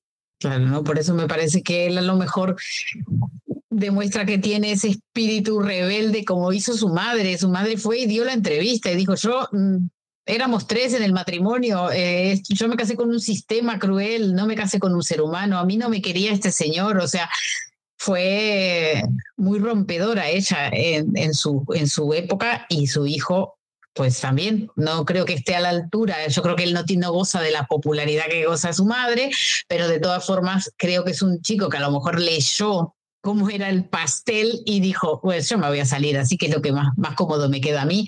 Y bueno, si es así, la verdad es que no lo sé, pero si es así, yo lo felicito porque no lo considero un traidor, como no creo en la monarquía, tampoco lo considero un traidor. Yo le veo una persona consecuente, simplemente, ya está. Lo que dice la gente que sigue cobrando, no sigue cobrando, no lo sé. No, no he tenido acceso a sus cuentas, entonces no, no, puedo, no lo puedo saber. Pero ni yo ni las personas que dicen que siguen cobrando. Entonces, como yo esa información no la tengo, no puedo juzgar. Pero aún así, ¿qué quieres que te diga? Pues a lo mejor como compensación a todos los años de mierda que ha tenido que pasar, a lo mejor yo me veo en la situación y le digo, no, no, tú dame. Claro, y además estoy segura que esas entrevistas no son gratuitas, no los hace, entonces, a ver, eh, pero bueno, esto es lo que es, la, este es un negocio y, y ¿no? Compramos y ponemos, damos play en un, en un documental Mm, pero y, eso da dinero y esto es así y, y los que los comunes queremos queremos queremos ver estas cosas porque así nos olvidamos queremos olvidarnos de lo que tenemos en la realidad de casa. Eso es lo que dice la reina de nosotros así que que somos que nuestra vida es tan miserable que no necesitan que la reina se vuelva miserable que que, necesitan la, fantasía de la monarquía. Pues mira eso y que ya está, si tiene que chupar del bote de la tele, que chupe. A mí, a mí eso no me, no me molesta. Yo no estoy nada. de acuerdo en eso con, con Elizabeth. O sea, si un pobre ve que un rico está en la mierda, lo disfruta el doble que si es su vecino de al lado. Porque tendrás todo el dinero que tienes, pero estás en la mierda. Para que veas que el dinero no da la felicidad. Entonces eso como que lo disfrutas más. Elizabeth, ahí no estabas tú, no, no estabas tú en lo correcto. Pero claro, como no sabes lo que, de lo que disfruta un pobre, pues no se te puede pedir más. que sí, que sí, por eso su sesión tuvo tanto éxito, ¿eh? Hombre, claro que sí, esos cubiertos de plástico que les había puesto yo a, a esa familia, porque madre mía. Al final del episodio se leen las conclusiones de, de, toda la investigación que se hizo, que lo, que lo hizo el Reino Unido. Y no cambia absolutamente nada, dan la razón a la versión oficial y Al-Fayed, muy enfadado, dice que, se, que va a abandonar Londres y Occidente y que no quiere saber absolutamente nada más de ellos. No tengo ni idea si volvió alguna vez a Occidente o no. Me parece que vendió el Ritz de París. No tengo ni idea. Es un personaje que lo busqué. ¿Te acuerdas que decíamos, no sabemos absolutamente nada ni por qué este señor pasó de vender Coca-Colas en la calle a comprar el Ritz? Pues fue por matrimonio que lo sepáis. Ahí está. Se casó con una rica. Eso es. Y luego ya, pues él sí, él hizo crecer la fortuna, pero no, no le llegó a nada. Yo pensaba que había robado algo. O sea, en el fondo me llevé un poquito de decepción porque yo me esperaba una historia muchísimo mejor que la que me encontré. Pero bueno, no fue capaz él de hacer una, una fortuna por sí mismo. No, pero se ve que era bueno igual manteniéndola. Entonces, bueno, algún mérito tenía el señor. Lo que pasa es que lo que estaba era confundido, porque se creía que por tener dinero eh, se iba a curar el racismo y, en Occidente. Y eso no se cura tan fácil, ¿eh? Si eres futbolista, sí, ojo. Si eres futbolista, ah, sí. Pero si no, porque les da felicidad, eh, eh, ¿verdad? Que que el equipo gane y todo esto, pero en el fondo, en el fondo, siempre están pensando, es un marrón. Eh, así que para mí, ¿eh? yo pienso que es así. Y, claro, a mí me, pareció que en ese capítulo en donde, donde muestran cómo él logra que reabran la investigación, eh, que, hace revivir todo esto que estábamos hablando a Harry y a William, y Carlos también es interrogado. A mí es que no lo soporto, no soporto la se hace el inocente, se hace el que se eh, que, Mira, es que no lo soporto, no soporté nunca a Carlos, no puedo soportar. Y bueno, esto a mí me pareció que este señor, a pesar de que cuando él se muere su hijo y hace, me acuerdo que hablábamos de lo emocionante que fue cómo él le hablaba a su hijo, ¿no? Al, fantasma de su hijo, eh, porque realmente ah, vimos que alguien lloraba realmente por la muerte, ¿no? De, de, este, de este chico y con Diana pues vimos una frialdad mm, increíble. Entonces, eh, a mí me parece que él en este tenía toda esa, yo no sé si pecó de ingenuo este señor, queriendo Mm, queriendo culpar a la familia real de, unas, de, algo que no se va a poder demostrar nunca. Eh, también esto, las conclusiones son esas, ¿no? Que no, ni estaba embarazada, ni estaban comprometidos, ni nadie le hizo nada, fue, señor, fue el señor que se emborrachó y, condujo rápido y punto. Este, así que nada, me pareció como que me dio tristeza de que, de que hubiera creído que el mundo era de Rosita solo porque tenías dinero. Así que que esa es la, conclusión ¿no? De, de, esta vida de él, es que, bueno, fue muy rico, pero no, no, tuvo un sueño que fue acceder a la, a, quería ser noble, prácticamente quería pertenecer a la aristocracia a través del dinero y no se lo permitieron. Y, y bueno, yo tampoco, es que tampoco me cae bien, ¿eh? O sea, creo que él, yo sí, al contrario tal vez de Patri, mm, para mí Mohamed Al-Fayed quiso utilizar a Diana, entonces, para su beneficio. Con, entonces eso ya lo convierte en otro hombre más, intentando sacar algo de, de una mujer. Entonces, punto, cancelado totalmente. Hombre, visto sobre todo el, el post-muerte de ellos dos, el cómo intentó comer, mercantilizar todo eso, hay que ser un poquito ingenuo para pensar que teniendo la posibilidad de sacar rédito por la uh, relación de tu hijo con la princesa de Gales, no lo vayas a hacer. Es que no. Pero bueno, este, este ya era como el capítulo 8 o el 9 de esta temporada, el 9 me parece, sí. Entonces, eh, vale, pues a mí también me parece que si le habían dedicado tanto tiempo a, Diana y a la muerte de, del hijo de, de Mohamed, eh, también mostraran esta parte, ¿no? Que, que, yo no sabía ni que habían reinvestigado ¿eh? el caso. No, no lo sabías. No, no me acordaba, no, no me acordaba, no. Yo sí lo había oído, mm, sí que es verdad que no había, no sabía qué era lo que las conclusiones las que habían sacado ni nada ni cómo había ido, pero sí que de titulares y esto sí que había oído algo. Y tuvimos que despedir a la princesa Margarita. Y para mí este es el mejor episodio de todos, incluyendo el último. Es, mm, es que para mí Margarita es un personajazo y a mí me, me ganó desde, desde el minuto uno. Entonces, ver y las tres actrices que, que, le han dado vida han sabido captar también esa sensibilidad y ese, mm, ese punto de, de, de, princesa desvalida, de llegar a morir sin haber conseguido ser feliz o haber conseguido encontrar su lugar en el mundo nunca y cuando lo encontró se lo arrebataron, que es muy fuerte. Y, y ella lo lleva con, con humor y lo lleva con fortaleza porque desde que le da el la primera embolia, lo que ahora sería un ictus, ella lo, lo, lo lleva con humor y, e intenta, e, ella intenta dejar su mala vida y volver eh, a los buenos hábitos, pero no puede, se la mata la tristeza y el mono por el tabaco, no puede. Y me encantó cuando ves a todos los del servicio mirándolo a ver si estaba muerta. Sí, sí, no, que, estoy, que aún estoy viva, sí, sí. Y, y, cómo le esconden todos los cigarrillos. Y ella buscando como una yonki, sabes todo. Y eh, sí, antes muerta que sencilla. Además, cuando ya está en la parte un poquito más complicada del segundo ictus, creo que es que le quedan las piernas todas inflamadas. Y entonces ella se quiere poner unos tacones. Y eh, bueno, eh, claro, ella era, ella fue Margaret hasta el final, me parece, ¿no? Pues eso, la relación con, con la reina, ese último esa última fiesta para celebrar el cumpleaños de Margarita. Que ella estaba obsesionada con contar lo divertida que podría haber llegado a ser la reina y la reina obsesionada con que no lo contase.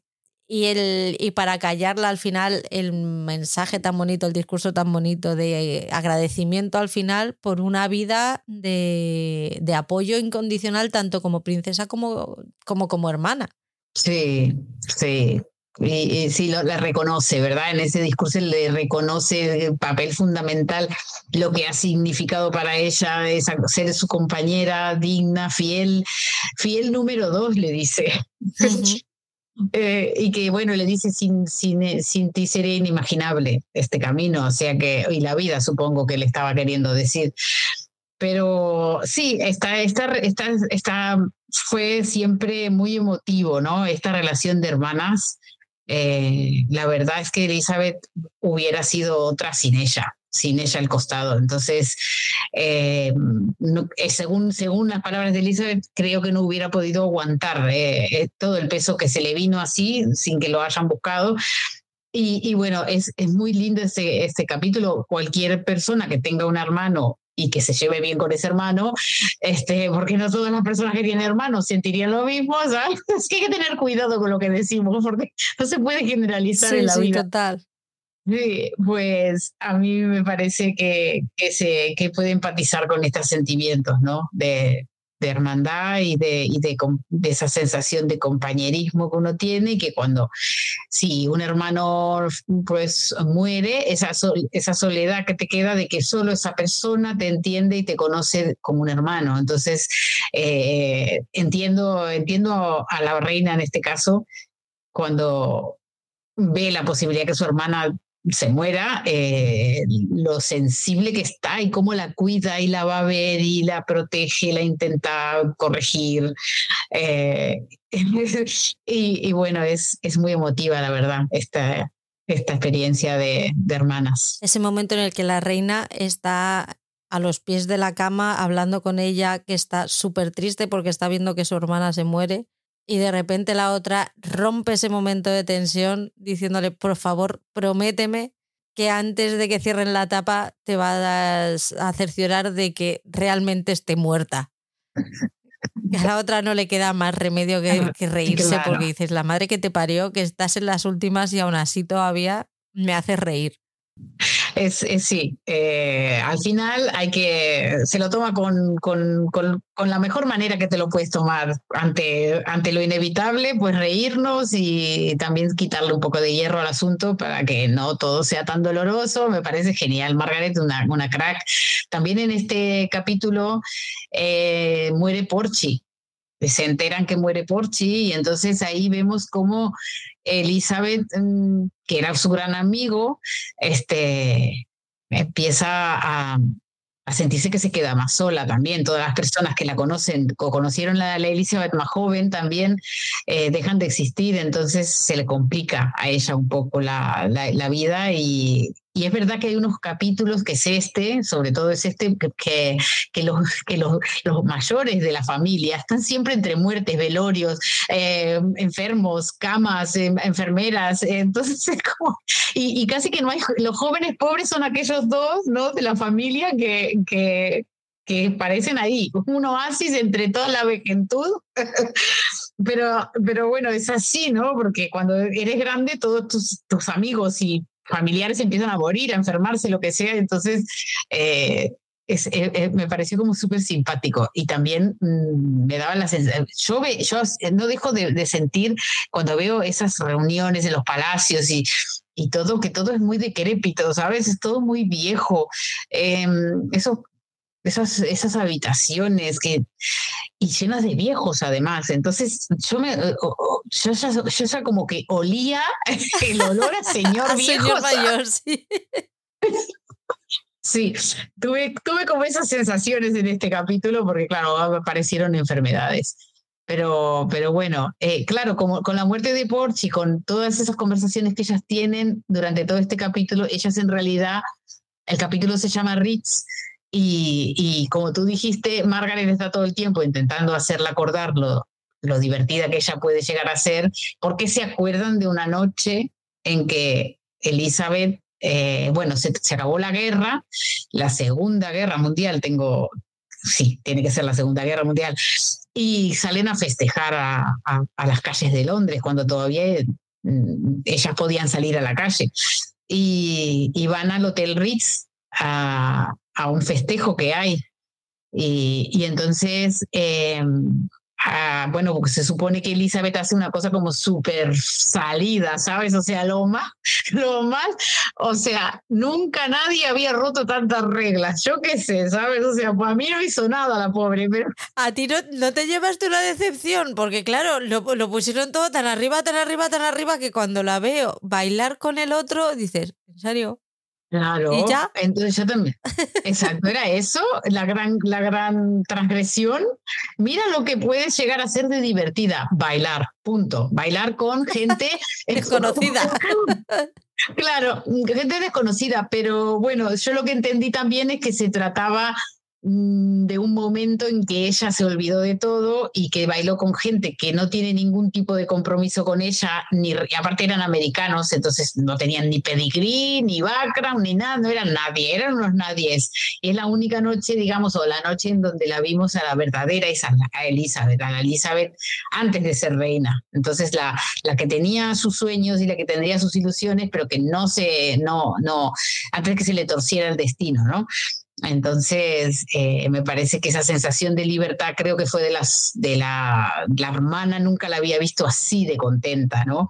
Entonces, eh, por eso lo tendría tan marcado eh, esa noche en que luego esa, esa actriz que la representa en esa noche aparece en un momento en que realmente saben dónde tocarte para llorar, o sea, qué botón apretar. porque claro, ahí nos, nos contaron eso, ¿no? Que había una Elizabeth joven que tenía sus ilusiones, que tenía su manera de divertirse, que ahora, mm, que nunca, luego al, al, asumir el papel que le tocó en la vida, nunca más pudo ser esa Elizabeth. Y al final, eh, ella siempre estuvo como esa dicotomía entre, al final, que quién soy, eh, y dónde estoy yo. Y, y, y, te acuerdas al principio cuando le decían que ella todavía era Claire Foy, le ponían la ropa, no respire, no se ría, no a esto, no hable, no de esto. Claro, no, no puede, tú, no, tú ya no eres una mujer, eres una reina. Entonces, eh, a mí me volvió todo esto estos recuerdos de cómo ella tuvo que empezar a dejar de sonreír y a dejar de ser espontánea, y aquí la teníamos, ¿no? A la espontánea, a la, a la mujer que era antes de ser reina. Entonces, es, es, eso es lo que te digo, solo un hermano te conoce, de verdad, y, y, tu, y tu origen, y, tu, y conoce, y todo, tus debilidades, tus fuerzas, tus fuertes, o sea, Entonces, claro, es, es la verdad que es un capitulazo. Y, y, la verdad que Margaret se merecía su capítulo. Este es su capítulo, ella siempre tuvo un capítulo en todas las temporadas. Y bueno, murió bastante joven, porque creo que tenía 70 o poco más, ¿no? Pero bien vividos, o sea, no se dejó nada en el tintero. Todo lo que la hermana se reprimió lo vivió ella por dos. Hombre, este episodio también después de todas las críticas de los cuatro primeros episodios, de que había dejado de ser The Crown, de que habían convertido The Crown en un folletín y tal, me pareció muy representativo también porque yo creo que es el episodio que demuestra que todo en esta serie, absolutamente todo, está pensado y tiene una razón de ser. Y si está hecho de determinada manera es por algo, tiene un motivo. Porque si esta serie se hubiera convertido en un folletín, no hubiéramos vuelto a este episodio tan maravilloso como cualquier episodio de la temporada de la 1 a la 4, que eran todos fantásticos. Entonces, abramos la mente y veamos que realmente cuando un creador te pega un cambio en, en un momento determinado, no es porque ese día se haya levantado con el pie izquierdo o haya dicho a tomar por culo para lo que me queda en el convento me cago dentro. No, tiene un motivo, tiene una, una razón de ser y te lo está transmitiendo de esta manera porque quiere que tú sientas una emoción determinada.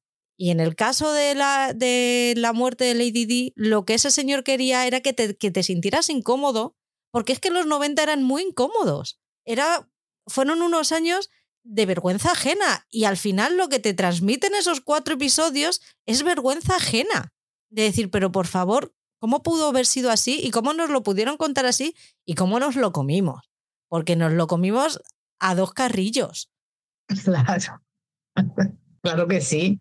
O sea que todos, todos somos culpables, o sea, de la mediocridad, lo siento. Y, y a mí realmente no me parecieron mediocres los capítulos. Eh, no, no, la época, la época, eso, los 90 fueron Pero es un reflejo de lo que había, claro, es que es un reflejo al final, es un reflejo. Pero este capítulo, este en particular, es que es el 9, que se llama Ritz y que tú lo elegiste como el primer, el, que te ha gustado más, el favorito de, este, de esta temporada. Eh, es que es de Crown, de Crown absoluto.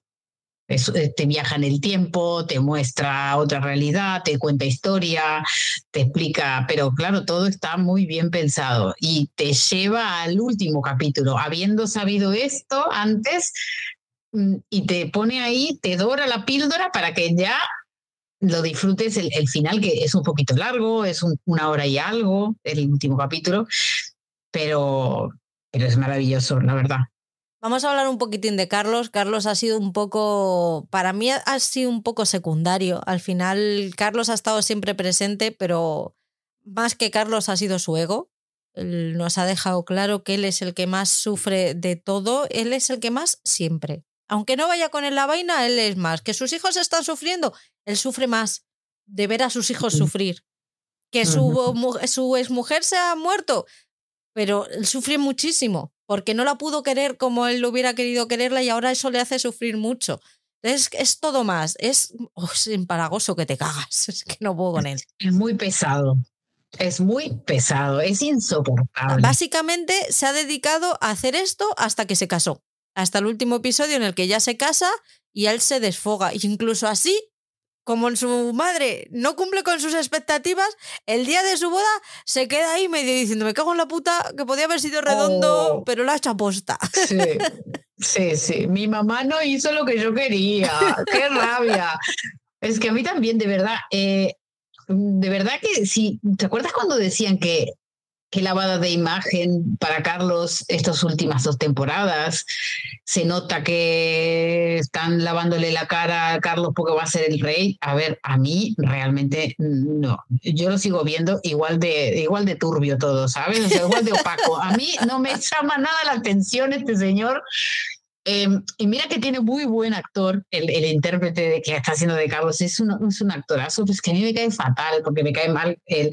Y bueno, lo vemos a Carlos como queriendo como tomar eh, el espacio que dejó Diana en la vida de los hijos, ¿no? Queriendo hacer de padre, cumpliendo ciertas funciones que, que no, era lo, no era lo normal, eh, como llevarlo al en coche, poner la música que el chico le gusta, eh, cosas así que los hijos lo miran como diciendo, ¿qué haces si no eres tú? O sea, no eres tú, no. Y bueno, a mí, eh, pues eso sí, un, ególatra, él nació para ser rey, eh, incluso hay un momento en que la hermana están preocupados por William y hablan por teléfono, no sé y le dice, ¿tiene amigos en el cole? Y él le dice, sí, ¿qué clase de pregunta es esa? ¿Cómo no va a tener amigos en el cole? Bueno, le dice la hermana, tú no tenías, como, o sea, es un, claro, es que es raro, ese señor es raro, y toda la vida pensó en que yo voy a ser el rey, yo voy a ser el rey, y se llevaba mejor con los, con los sirvientes del palacio que con, que con los seres humanos de, su edad. Entonces, no me gusta absolutamente nada. Te juro que hasta yo creo que más de lavado de imagen a Carlos es a Camila. Porque si Camila es realmente la Camila que muestran en esta temporada, sobre todo, a ver, es aburrida y por algo está con Carlos, pero es una señora que tiene sabe mucho mejor de qué va la vida, ¿sabes? Mucho más que él, porque cada le da le da muy buenos consejos, le dicen, "No, no presiones ahora, eh, acaba de morir la madre, tranquilo, eh, ya se les va a pasar, son adolescentes, es que tú no vives en el mundo real, cariño", y es que se lo dice. A mí me parece que Camila, por lo menos para mí, quedó mucho más eh, mostrada como una mujer como madura, entre comillas, y más inteligente que él, que él que sigue siendo un niñato, malcriado y quiero ser rey y punto. Es que lo único que quiere es ser rey. Ella al final, pues en, en la burbuja de la nobleza británica, pero ha tenido que vivir el día a día, ha tenido hijos y ha tenido que hacerse cargo de la educación de sus hijos hasta donde se hagan cargo los mm, ricachones de Reino Unido de la educación de sus hijos. A ver, que tampoco vamos a hacerla ahora la reina del pueblo, no. ¿sabes? No, no. Tampoco la madre coraje. No, Pero digamos que no ha tenido la protección de la corona. Ahí está. Que ha tenido que enfrentarse un poquito más a la, a la realidad y para ella las cosas pues han sido un poquitín más complicadas que para. menos fáciles que para Carlos. Pero, a ver, yo cuando hablaba del lavado de imagen me refería a todas esas actividades que yo siempre, no sé si porque a lo mejor era muy joven en la época en la de Diana, pero yo siempre esas, esas actividades se las atribuía a Diana y de repente me he encontrado con un Carlos que vamos, que no se ha ido a las misiones porque era príncipe de, de Reino Unido, que si no hubiera sido más papista que el Papa. El, el tío, me, me, refiero a esas ideas progresistas que ni para Dios me creo yo que haya tenido esas ideas progresistas y haya mirado tantísimo por el... Fíjate que me pega más el que Carlos tuviera las ideas de su padre a las que tiene Carlos en su esto. Luego sí, como forma de ser, pues es de niño mimado de mamá, mira que me ha quitado, que este niño me ha quitado el juguete y es mío. Y en este caso el juguete es mamá, que hasta que no, mamá no se muera, mm, tú, tú, no coges el juguete. No, no, tuvo que esperar bastante más ¿eh? para que le den el juguete. Tiene que ser jodido querer que tu madre se muera.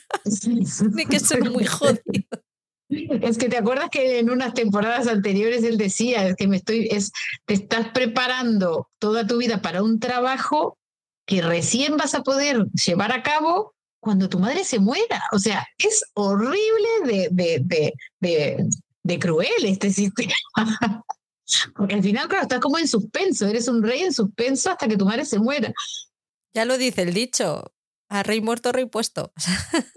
Exacto, ah, es así cariño. El sistema es así, que no se queje que por algo es millonario. pues, y, y también, Carlos, eh, lo vemos en, en, en este, en esta, estos capítulos cómo se enfrenta a William. Eh, no vemos tanto cómo se enfrenta a Harry, que eso no lo mostraron, porque tampoco sé si sucedió, pero me supongo que sí con el carácter de Harry. Pero sí que William le dice un par de verdades en varios capítulos en, también porque él, él, se los lleva a Canadá a hacer un viaje que les va a venir bien, em, no sé qué, no sé cuánto, eh, lo obliga a hacer ciertas fotos que él no quiere, que William no quiere, y al final le dice, me trajiste para mostrarme porque tenés un problema de popularidad y me estás utilizando.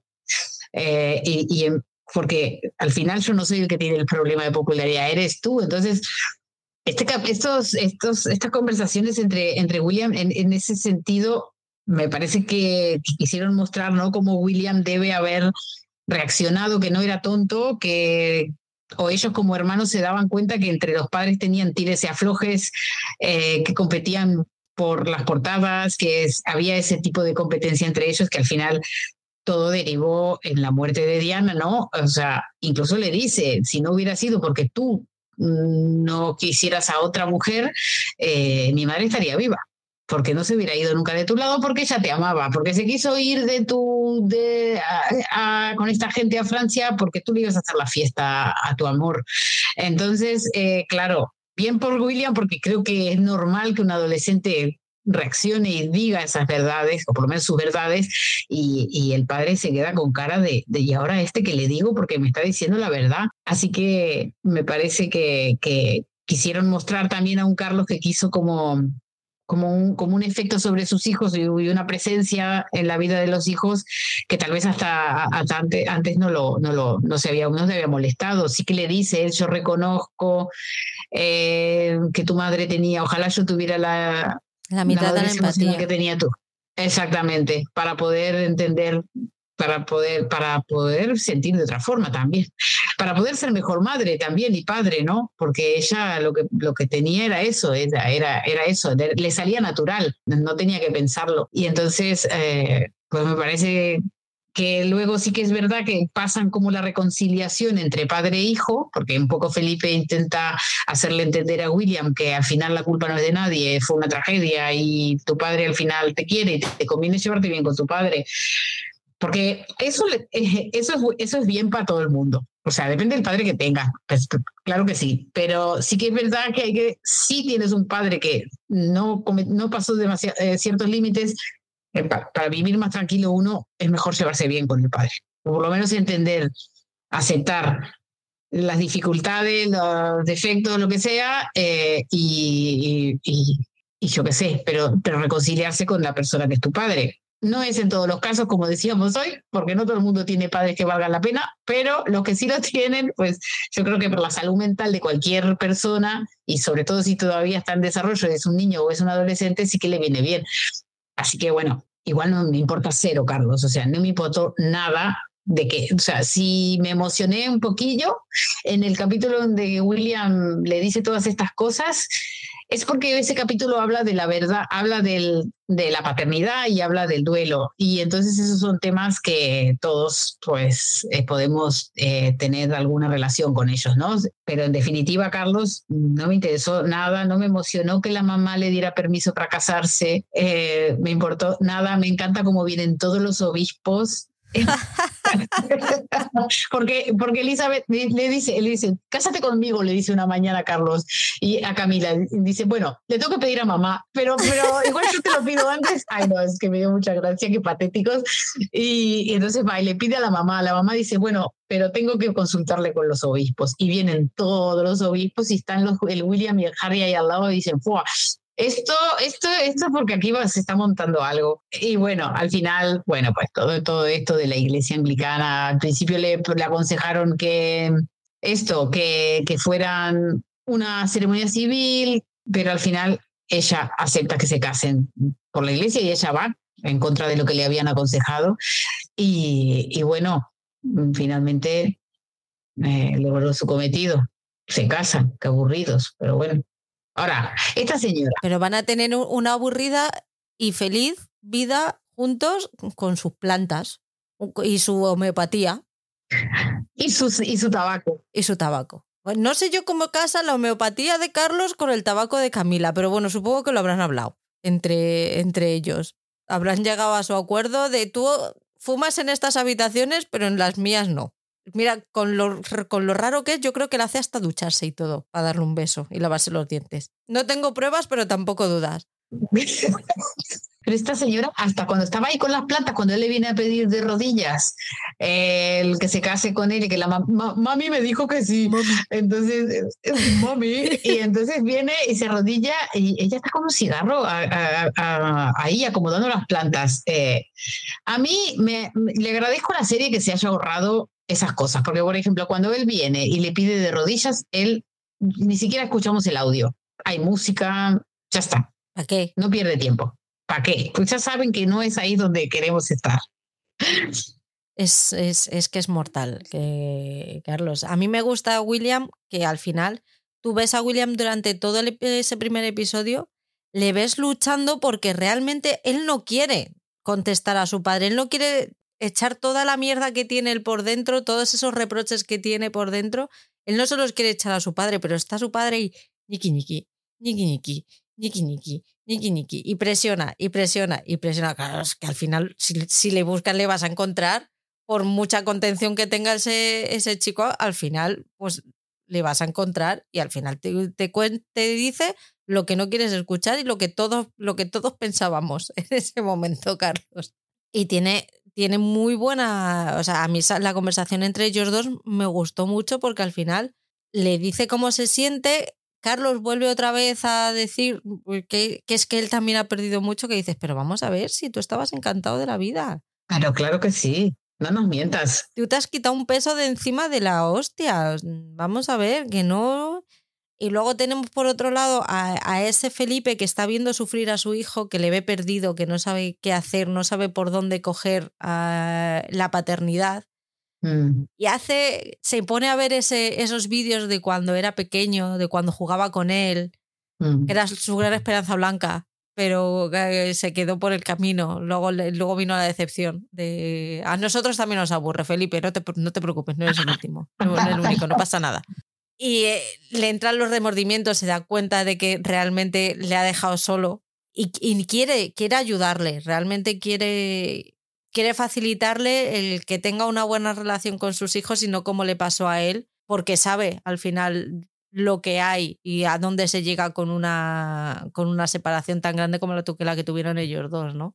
Y ahí viene que a mí me pareció una conversación un tanto tramposa por parte de, de Felipe. Bueno, ¿no será que a lo mejor con quien estás enfadado es con tu madre? Como, sí, claro, con la muerta, que no te ve, que no te puede decir nada, ¿sabes? Ah, pues sí, pues seguramente esté enfadada con su, estará enfadado con su madre por todo lo que le ha caído, toda la atención mediática que, que, le ha caído tras eso, pero eso no quita que también esté enfadado con su padre por lo que le ha hecho a su madre. Entonces me parece una conversación muy tramposa la de, no, no, no, tú tus frustraciones ahí, vete a la tumba de tu madre y vas y se las cuentas, pero tu padre, fíjate, pobrecito, que es que él lo ha pasado muy mal y él se flagela. Bueno, pues a lo mejor tenía que haber hecho las cosas mejor. Es que sí, sí, que es una manipulación. Me parece una, una conversación muy tramposa por parte de Philip, que oye, le sale muy bien porque el tío es muy inteligente y sabía perfectamente qué teclas tenía que tocar para conseguir la, eh, el objetivo. Que claramente, aparentemente con Harry ni lo, intenta, ni lo intentaron. Hay una conversación entre, entre Elizabeth y, y Felipe también sobre Harry, que, que claro, que está guay porque dicen, esto es que me preocupa Harry, sí, sí, es que ese es el producto de una mala paternidad de, parte de Diana y de Carlos, y es verdad, ahí fallaron como padres y seguramente él falló muchísimo más como padre que ella como madre, pero por, lo menos ella estaba con sus hijos, ¿sabes? Pero sí, pero sí, este, también pienso como que los muestran a, lo, a Felipe y a y Elizabeth como que son, como que estos chicos estaban perdidos, porque tenían ese tipo de padres eh, y vivieron enroscados en esa guerra ridícula hasta que ella de repente trágicamente se murió. Entonces eso nunca se puede resolver porque ya, ya, ya está, ya murió la persona. Y como que ellos son lo, la, la, la, constancia, ¿no? Lo, los padres que no pudieron ser tampoco demasiado bien, sobre todo de Carlos, pero, pero me, me, me parece como que eran las figuras Mm, más estables tal vez en la vida de, de William, por lo menos que tenía esa relación con su abuela, ¿no? Y bueno, mm, ejercen un poco de padres también. A mí me hace gracia ese momento abuelo de me puedo permitir hacer una jugarreta de voy a llamar a la tienda de disfraces y me la, se la han jugado a mi nieto y voy a decirles que es que el traje estaba mal y no sé qué, no sé cuánto. Y se lo cuenta y estaba tan feliz que es lo típico de cuando tu abuelo eh, hace una. te dice, voy a hacer esto, pero no se lo digas a tu abuela. sí, sí, sí. Sí, sí. Este es el papel de Felipe. Sí, ya pues ya son dos personas que ya no, no son ellos los, los, principales educadores, ¿no? Ya se pueden permitir ciertas licencias y hablar con los nietos de, de una manera diferente porque al final la presión de la educación, por mucho que su padre sea Carlos, pero ya no tienen esa presión y pueden, pues como las conversaciones que tiene mm, con Guillermo cuando le cuenta que tiene novia y tiene unas conversaciones más... Que fíjate que está hablando de la futura reina de, Inglaterra, pero a ella le da igual que ella sea, no sea ni siquiera noble, que sea una persona mm, normal y corriente, le hace gracia. Bueno, pues tú vive la vida, hijo, que a Carlos no le dejaba. Pero ya es como, ya es como otra cosa. Bueno, ya será tu padre el que te diga si te puedes casar con ella o no. A mí déjame en paz y tú cuéntame lo bueno. Claro. Y vamos a, y vamos a pasar un buen rato los dos. Sí, sí, de- con otra, con otra soltura, ¿no? Con otra, cuando te quitas el peso de ser el responsable 100%, eh, te puedes dar esas licencias, sí. Y aquí venimos con la relación más aburrida de toda la temporada, que es la de Guillermo y Kate, que es que me aburren mogollón. Bueno, porque no tienen chicha ahí, no hay nada con que, de dónde rascar, como se supone que se quieren. Lo único que le da un poquito de, lo único que le da un poquito de sal al asunto es que la madre es una trepa, la madre de la Kate. Sí, es lo único que tiene esa historia. El que todo ha sido planificado por la madre y le ha salido bien. Encima le ha salido bien. Pero ¿tú crees que es porque Guillermo se prendó de lo primero que vio? ¿O es tan fácil de manipular que lo manipularon así de fácil? ¿O realmente la quiere y se enamoró? No sé. No, a ver, yo creo que se enamoró, o sea, la, la tía, la tipa esta se la jugó y le salió bien la jugada, porque la, la Kate esta es guapa, inteligente por lo que parece, era mona y pues era la típica chica que le gustaba a todos los chicos. Pues a él le encandiló y encima había interés mutuo, pues supongo que sería, o sea, no creo que sea mentira el que, el, el que se enamorasen. Pero claro, para que se llegasen a conocer, tuvo que haber ahí unas triquiñuelas de la madre muy locas. Que es que le siguió hasta por la gira del año sabático, que, que hizo la misma gira que él. Es que es una puta loca. Es increíble lo que hizo esta mujer. Lo calculó todo. La hizo saltarse un año a la chica de, en la universidad, la hizo apuntarse en, la, en San Andrews, porque cuando se enteró que, que William iba a ir a San Andrews, o sea, la, la apuntó en un campamento en Chile. De- tú- la- lo, lo persiguió hasta Chile y al final no coincidieron en Chile.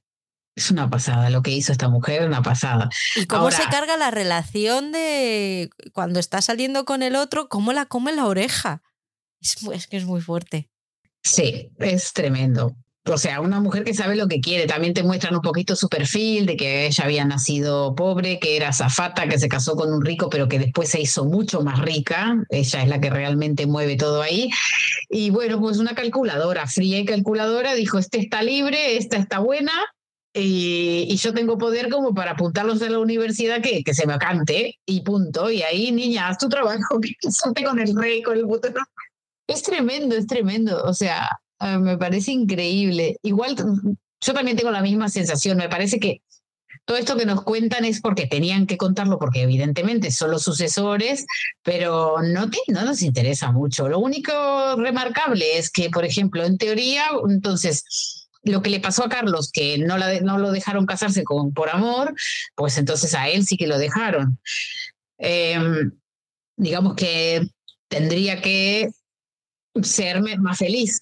Nos tendrían que haber dado unos añitos más para ver la reacción de Carlos. A mí me da la sensación de que Carlos fue el que dijo ahí a su madre, mira, no, a mi hijo no le voy, igual que, que decidió mandarles a Eton en vez de al potro de tortura ese de Escocia, Escocia. Sí. pues dijo, mira, no, a mí no me va a pasar lo mismo, tú cásate con quien tú quieras y luego pues ya se verá. Sí, sí, sí. Pues nada, de esta historia de amor es como tú lo pusiste aquí, la arpía de la madre de Kate es lo mejor. Y después, mm, pues que sean muy felices, pues ya tienen tres hijos, ya hay sucesor, ya hay heredero, pues él cumple su papel, no se habla con su hermano. Eh, no me está gustando mucho tampoco William, te digo. No, a mí tampoco. También te, estoy diciendo- te digo una cosa, que lo aburrida que se está convirtiendo la familia real británica, todo ese aburrimiento nos está dando el entretenimiento la de Dinamarca ahora, ¿eh? Ay, esto no estoy enterada, ¿eh? Bueno, a ver, Federico mañana corona- co- coronado rey, ¿vale? Bueno, Federico y Mary. Porque aquí mi, mi prima, o sea, su madre, de repente le ha dado el repentengue y ha dicho, uh, voy a abdicar. Que nadie, nadie se lo esperaba. Ha sido cosa de, pues, de que Federico le puso los cuernos a Mary con Genoveva Casanova, ¿sabes quién es?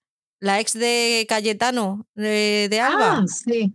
Sí. Pues le pillaron aquí en Madrid muy acarameladitos en diciembre. Entonces, Mary se fue a. Que, que es de Australia, es australiana, se piró a casa de sus padres y le dijo: Ahí te queda bonito. El otro tuvo que ir detrás de la mujer, porque claro, esto salió en toda Europa. Es una. una yo, yo de esto me enteré todo ayer, pero es que estoy, estoy, vamos.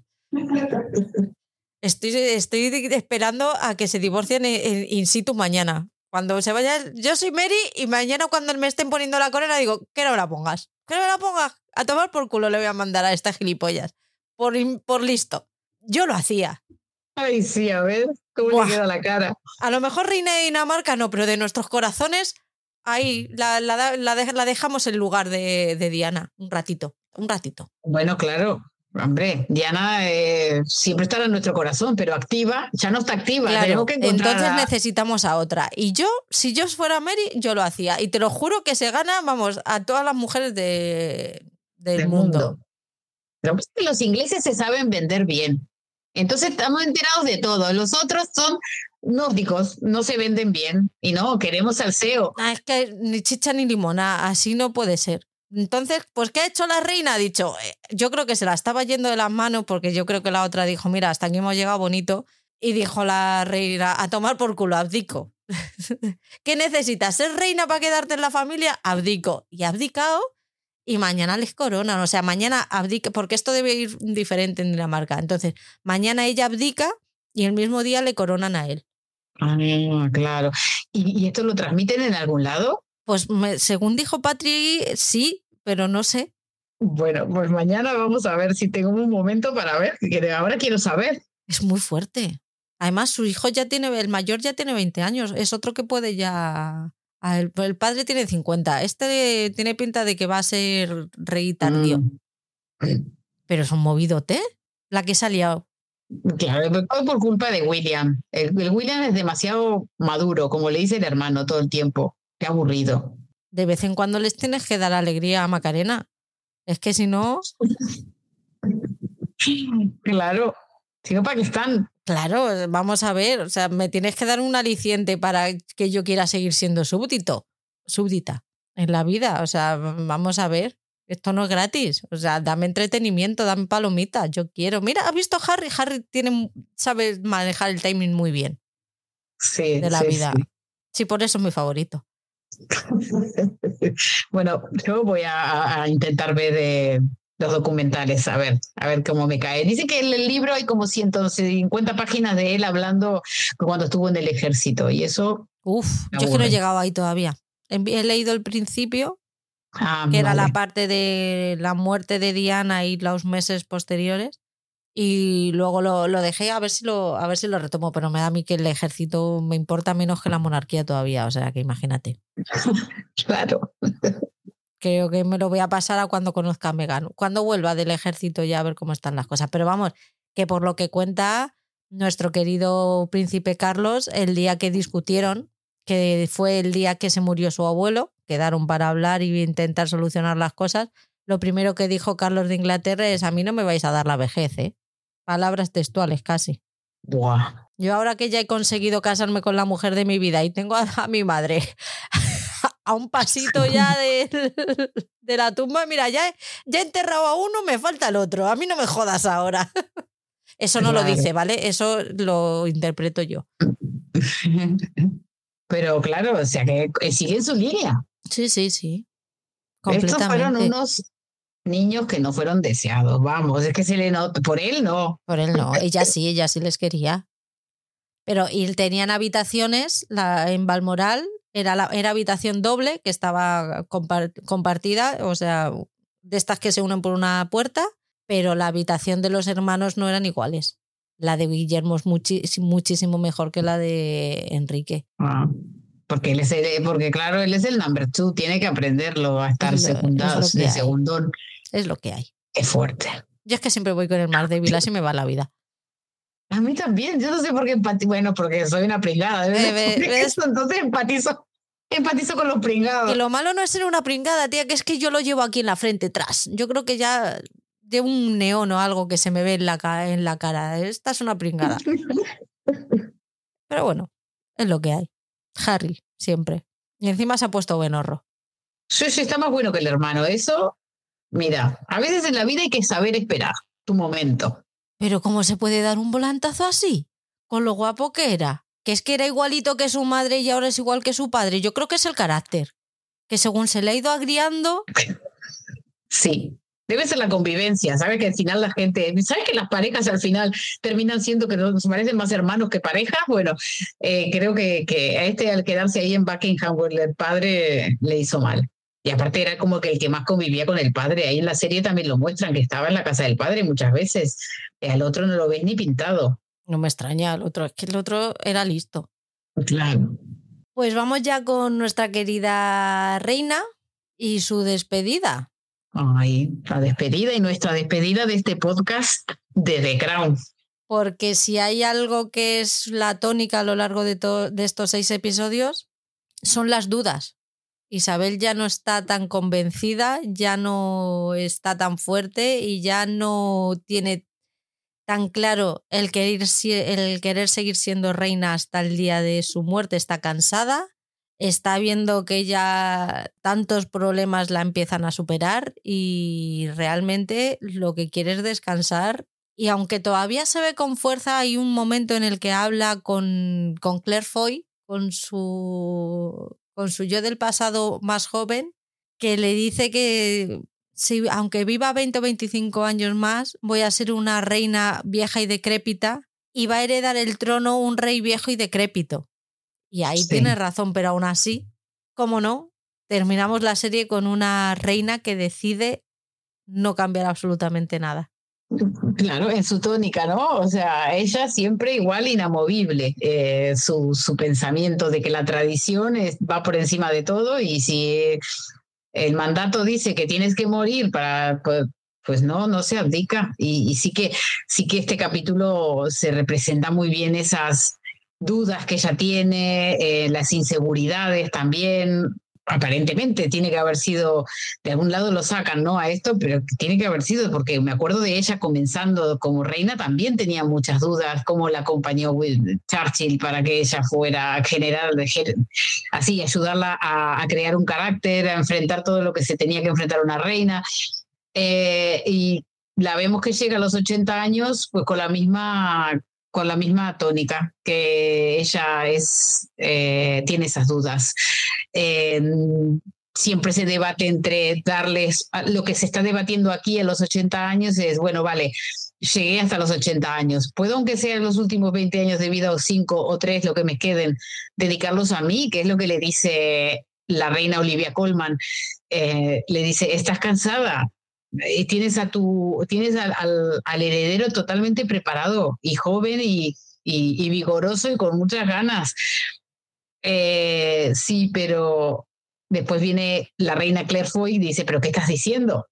Mm, esto tú eres, eso significaría romper con lo que somos, que nosotros somos la estabilidad, la permanencia, lo inamovible, tú eres reina por encima de todo, le dice, no, Elizabeth Windsor ya no está, no la busques porque no está. Entonces ella siempre va a tener esas dos. Yo quiero decir que, que, este capítulo sobre todo estos capítulos en donde la reina participó más, me hizo como reconciliarme bastante con la reina Imelda, porque a mí me costó bastante más que las otras dos reinas. Obviamente Claire Foy para mí es la reina, pero eh, y Olivia Colman es que ella es maravillosa yo la adoro.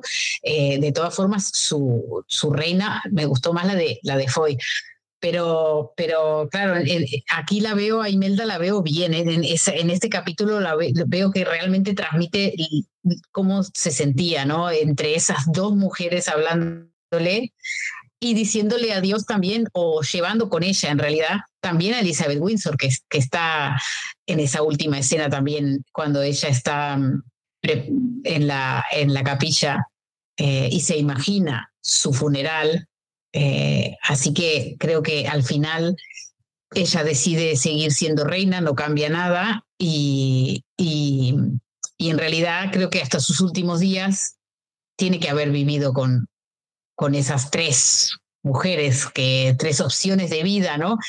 Una representa la que ella tuvo que renunciar, que es Elizabeth Windsor.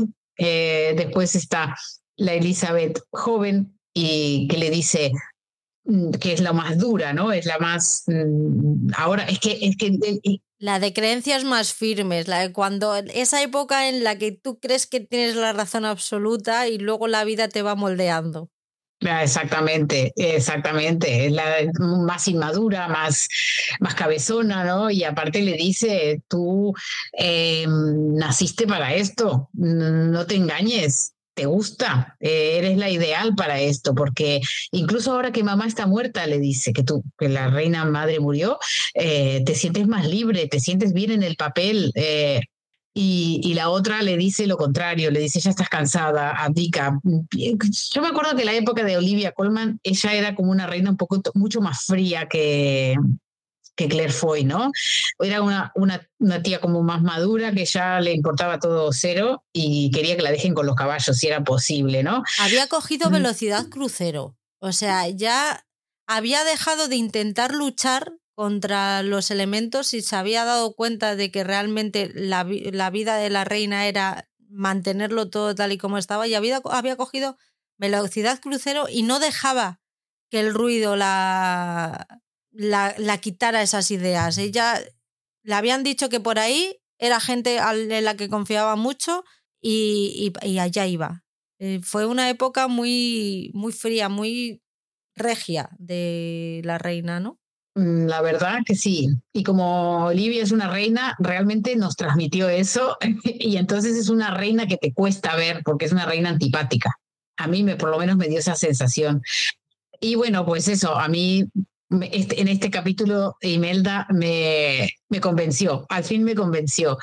Y, bueno, es, es, eh, es eso, ¿no? lo que ella representa la estabilidad, la, la, seguridad del país, eh, la tradición, y así se mantuvo hasta el final, como sabemos, ¿no? Dicen que Imelda el otro día la vi en una entrevista que dio en el, en el show de Graham Norton. Eh, dijo que mm, ella estaba grabando eh, lo que iba a ser el funeral, estas escenas que vimos, ¿no? De que le muestran cómo, cuándo murió la reina y que, y que fue, fue, fue, impactante porque además de ese día justo tenía, grababa esta escena que vimos y se terminaba y tenía 10 días, de, días libres y justo fueron los 10 días que dieron de, de duelo nacional. Este, todo le coincidió y que ella, bueno, pues se emocionó mucho porque, bueno, justo estaba, además a la gente reaccionaba a ella cuando la veía, porque físicamente estaba muy bien personificada, ¿no? La reina, ese pelo, esas formas de esos vestidos, todo, ¿no? Y entonces, bueno, porque fue súper emocionante. Así que nada, a mí este capítulo me, gustó muchísimo, eh, sobre todo eso, eh, cómo personificaron todas esas, que al final todas, ¿no? Somos, o todas las personas somos un montón de decisiones que tomamos y que tenemos que acarrear con la consecuencia, ¿no? Sí, todo esto lo llevan muy bien porque empieza el episodio con el con Felipe diciéndole que es el momento ya con la edad que tiene de ir preparando su funeral. Y todos los, los preparativos son lo que le despierta a ella ya definitivamente, pues todas esas dudas que ha ido acarreando durante los últimos años y toda esa ese tsunami de emociones que, que vivió desde la muerte de Diana, pues ya con la preparación del funeral, todo está. Además, él, se lo avisa, dice, ojo, porque esto va a despertar muchas emociones en ti, que él está durante todo el episodio pendiente de ella diciendo, bueno, ¿qué quieres hablar? Y ya, no, no, no, no. ¿Y ahora quieres hablar? No, no, no, no. Hasta que ya de, después de la boda de, de Carlos y Camila, ella vuelve otra vez dentro de la, de la abadía de Westminster y ahí es cuando ya tienen la conversación y ahí el, apunté el, que al final no han conseguido ser una pareja, no, el, el amor romántico no consiguió sobrevivir, pero al final sí que quedó pues eso, un equipo, un, una conexión incluso más profunda, ¿no? Que lo que puede ser un amor romántico, que al final el amor romántico se, se va, pero lo que queda es esa conexión que tienen los dos, que se conocen como a nadie y que han vivido cosas, situaciones extremas que tienes que vivir y además con esa imposibilidad de, incluso cuando no nos soportamos, tenemos, o sea, sabemos que tenemos que seguir viviendo juntos y, se, y tienen que buscarse la vida para que eso siga funcionando de, de cualquier manera, ¿no? Yo creo que están en una situación tan límite que o los unía de esa manera o los separaba como a Carlos y a, y a Diana y, termina, y hubiera terminado eso fatal. Al final, Felipe decidió que él estaba en su, en su equipo, dio todo por estar en su equipo, siguió ahí con sus escarceos amorosos, pero bueno. Pero al final consiguieron una relación súper sólida y simplemente con mirarse, y eso eh, tanto Imelda como Jonathan Price solamente con mirarse, o sea, tenían una química también tremenda. Sí, genial esas, estas, estos, y muy bien representado esto lo que es la, una pareja de 60 años. Tú imagínate convivir 60 años o 65, 70 con una persona. O sea, llega un momento que, que obviamente aquel amor del principio ya tiene que haber mutado. Esto es, pero bueno, eh, se llegan a ese tipo de, de relaciones, sí lo vemos, lo vemos en abuelos, lo vemos en, familiares, pero sí, esa, ese discurso que le da como cuando le pregunta, bueno, ¿estás preparada para hablar de lo que te hizo sentir preparada tu funeral? Ella le dice, no, pero al final él logra, porque me encanta ella, porque tenía un carácter, ¿no? Era como, bueno, mm, voy a hacer lo que quiera, cariño, tú puedes quejarte lo que quieras, pero yo voy a terminar haciendo lo que quieras. Pero bueno, el Felipe sí que le, la, reafirma, ¿no? Y le dice, has hecho lo mejor, has hecho lo mejor, tus sucesores y tus sucesores no están a la altura. Y, y tú siempre estuviste preparada, pero dice, me encanta esa parte que dice, lo bueno de todo esto que cuando ellos este, asuman no va a ser nuestro vamos problema. a estar muertos. no va a ser nuestro problema, que se busquen la vida. claro. Y también ahí pone, eso es una cosa que a lo mejor Peter Morgan lo escribió para porque es, su, es lo que él debe creer realmente. Eh, sobre la, el sistema y la monarquía, ¿no? Como que es un sistema que no tiene sentido y que ellos eran una especie en extinción. Esa, yo creo que esa última pareja, ya ellos sí que representaban lo que, pero ya los nuevos no. Y que, pero bueno, que, que por, lo, por suerte ellos no, no van a estar para ver cómo cuando todo se caiga a pedazos, ¿no? Y en, ahí hubo, yo me lo apunté a esto, porque hubo nosotros dormiremos, le dice él, que cuando pase todo esto nosotros dormiremos. Y ella, yo creo que lo mira con amor a su marido, como diciendo, este hombre sí que me entiende y sí que me conoce, ¿no? Y yo creo que también en este, con, este, con esta conversación, yo creo que me parece que Peter Morgan era más el isabelino que, que monárquico, ¿no? Aunque creo que él dijo que es monárquico, pero me parece que, que intenta enaltecer mucho la imagen de Isabel como reina, como que la admira muchísimo. Así que bueno, este momento es, eh, a partir de ahí ya vienen todas las emociones, ¿no? Después de que, porque, porque Felipe la deja sola y le dice, reza por mí, o sea, eh, say one for me, le dice, ¿no? Reza una por mí, eh, y la deja sola en la, en la capilla y, y, y bueno, en la abadía, yo le digo capilla, ignorante de no ser ni protestante ni católica. y nada, pues eso eh, me pareció un final fantástico a mí. No sé qué más quieres agregar. No, a mí para mí es un, finalazo. El, al final yo creo que un poco la relación de los eh, británicos con la, con la corona es especial porque es que han sido 70 años, 71 de, de reinado de esta señora y es que hay muchísimos, mm, casi todos mm, los, británicos solamente han conocido a esta reina y de los que están vivos, los que vivieron con su padre eran muy pequeños, con lo cual no creo que fueran casi ni conscientes de que había otro, de que, de que, los, reyes, de que los reyes se cambian, aunque, solo, aunque sea por muerte, pero se cambian. No es como en otros países, pues por ejemplo aquí en España tuvimos la República, después la dictadura, Luego el hombre este que parecía muy bien, pero que muy mal. Ahora el otro que está al mismo tiempo, este está mm, reinando mientras el otro está reinando desde Arabia. Entonces, creo que en otros países, ya sea España, hablo de España porque mm, soy de aquí y es lo que he vivido más, pero te puedo hablar de Dinamarca, bueno, ya de los países republicanos, olvídate porque a los reyes ni están ni se les espera pero sí que somos más conscientes, o sea, ya no se personaliza tanto la institución como se ha podido personalizar en, en Reino Unido, que no han vivido otra cosa. Y encima esta señora, ella, ya no su familia, ella ha sido intachable, pero porque es muy fácil ser intachable cuando tú eres la que pone las normas. Los demás se han tenido que adaptar a tus normas. Y la mayoría de las veces les has pedido a cambio que hagan unos esfuerzos titánicos y que como cualquier ser humano les ha costado la vida y claro que hay escándalos, es que deberían ser máquinas para que no te dejen casarte con la persona que quieres y no te, y no te importe y no saques los pies del tiesto o no te emborraches. No, es que no se puede ser así, es que son seres humanos.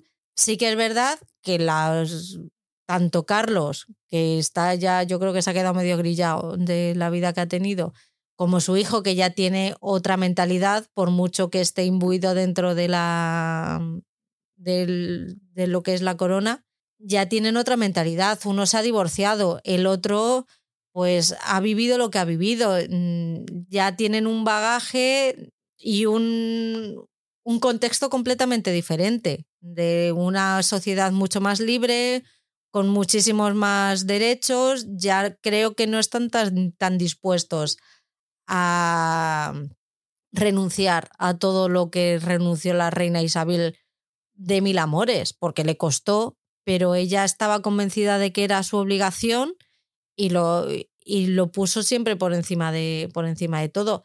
Ahora yo creo, y creo que es algo bueno, que la gente no está dispuesta a pagar un precio tan alto por la tradición. Claro, es que es ridículo. Es que, yo creo que con ella se termina eso, me parece. Y por eso era tan especial, porque a mí me parece que es eso lo que la hace especial. Y porque ya la humanidad a esta altura ya no se, no cree nada, ¿sabes? O sea, no tenemos ese componente que teníamos antes, por lo menos existen otras formas de ver la vida, no solamente que hay un Dios que entonces dice que el rey es rey y el rey tiene es dueño de tu vida, ¿no? Eso ya a esta altura no tiene, no tiene lugar en, en, la, en la civilización humana, o sea, es que no tiene lugar ese pensamiento. Entonces yo creo que digamos que fue la última que mantuvo, digamos, lo último que quedaba de esto, ¿no? De, de, que pudiera existir este tipo de pensamiento. Ahora, ahora ya está, ya sabemos que son todos unos aristócratas acomodados, que, que hace mil años que esa familia eh, reina en, en Reino Unido. Em, y que, y que, y porque tienen suerte, porque les cayó la lotería, y ya está, pero yo por lo menos pienso así, ¿no? Y yo creo que tanto ellos como nosotros somos conscientes que al final las monarquías van a morir. Más tarde o más temprano, tardarán 70, 100 años, pero van a morir porque es una institución obsoleta, porque no tiene cabida en, en el día a día, porque el mundo tiende a moverse y ellos tienden al inmovilismo. Entonces, es que no es natural, es que no se va a poder sostener en el, en el tiempo por mucho que se quiera. Exactamente. No, es insostenible. Y, y bueno, y entonces a lo mejor es eso lo que esta sensación que nos da de dejar ir una, una historia, de, aparte es una historia que totalmente reciente y palpable. Yo fui a el Reino Unido en el 2022 y la señora todavía estaba viva y era el jubileo de ella, que creo que hacía 75 años de reina y estaba todo el Reino Unido decorado por su jubileo. Y me traje de un supermercado una bolsa, porque sabes las bolsas de la compra que te puedes comprar, de la reina en homenaje a su jubileo y lo la tengo, ¿no? Este, porque me, a mí me miraban como diciendo, eh, ¿qué te pasa? Le digo, a ver, es el jubileo de la reina, este, pero sí que lo viven muy, de una manera muy intensamente, por lo menos con ella se vivió así, No sé ahora cómo será, los, si, si realmente Carlos se anima a hacer una encuesta a ver qué popularidad tiene. Yo creo que él está condenado, ese señor, a que yo creo que su hijo incluso a lo mejor podría tener mejor popularidad que él. Pero no lo sé, ¿eh? tampoco de verdad, pero creo que... Es que a su hijo, por mucho que haga, él seguirá siendo el hijo de Diana. Entonces eso a él le va a salvar y le va a salvar su madre. A él le, va a salvar su madre por muy mal que se comporte y por muy mal que lo está haciendo con su hermano. Mm. Es el hijo de Diana. Exacto. Y eso no hay que, nadie lo puede quitar. Bueno, pues mira, eso será el karma de Carlos. Pero bueno, yo realmente por el bien de estos chicos, porque a ver, son seres humanos, espero que el padre los quiera realmente. Pero si no es así, pues hay una cosa que me encantó muchísimo, ahora me voy a acordar, en este podcast va a quedar esto grabado, de este último capítulo, y es el gaitero. Oh, sí. Qué emocionante cómo ella le pide a su gaitero que la, la levanta cada día y durante, hay varios momentos del día que, que salía a tocar, los llama y le, y le pregunta eh, si conoce alguna melodía que sea adecuada para un velorio. Y me encanta la, la, naturalidad con que ella dice, sí, porque algún día va a pasar, punto. Déjense de hacer tantos pavientos. y, él, y él con todo su acentazo escocés, como Dios manda, eh, muy humilde, le, le, sugiere una melodía y, y le dice, bueno, tóquela le, dice, aquí, claro, porque la gaita es muy estridente. Eh, sí, no, porque algunas personas lo pueden, ah, no me acuerdo del término que utiliza, pero lo pueden encontrar un poco... Hace, ah, dice, hace mucho, hace mucho ruido y ella le contestó, no es ruido para mí. No es ruido para mí, le dice ella, sí. Es que en inglés usa, usa, otra palabra, pero bueno, y él toca y bueno, y al final esa fue la, la melodía que se tocó también cuando ella estaba allí en el último momento, que el gaitero sube la escalera y se va caminando y a mí eso me emocionó mucho en su velorio verdadero, como el gaitero está ahí dentro y, sube la escalera y se va yendo y la cámara va con él, porque esto se había, se planeado, por supuesto, y a mí me emocionó mucho. Yo creo que, no sé si Carlos es tan fanático de Escocia, la verdad, pero ella adoraba, ¿no? Y, y, y me encanta, me encanta. El momento escocés total, eh, y me encanta que lo hayan puesto porque a mí me encanta. A mí me surgió la duda de, ¿sería ese mismo gaitero?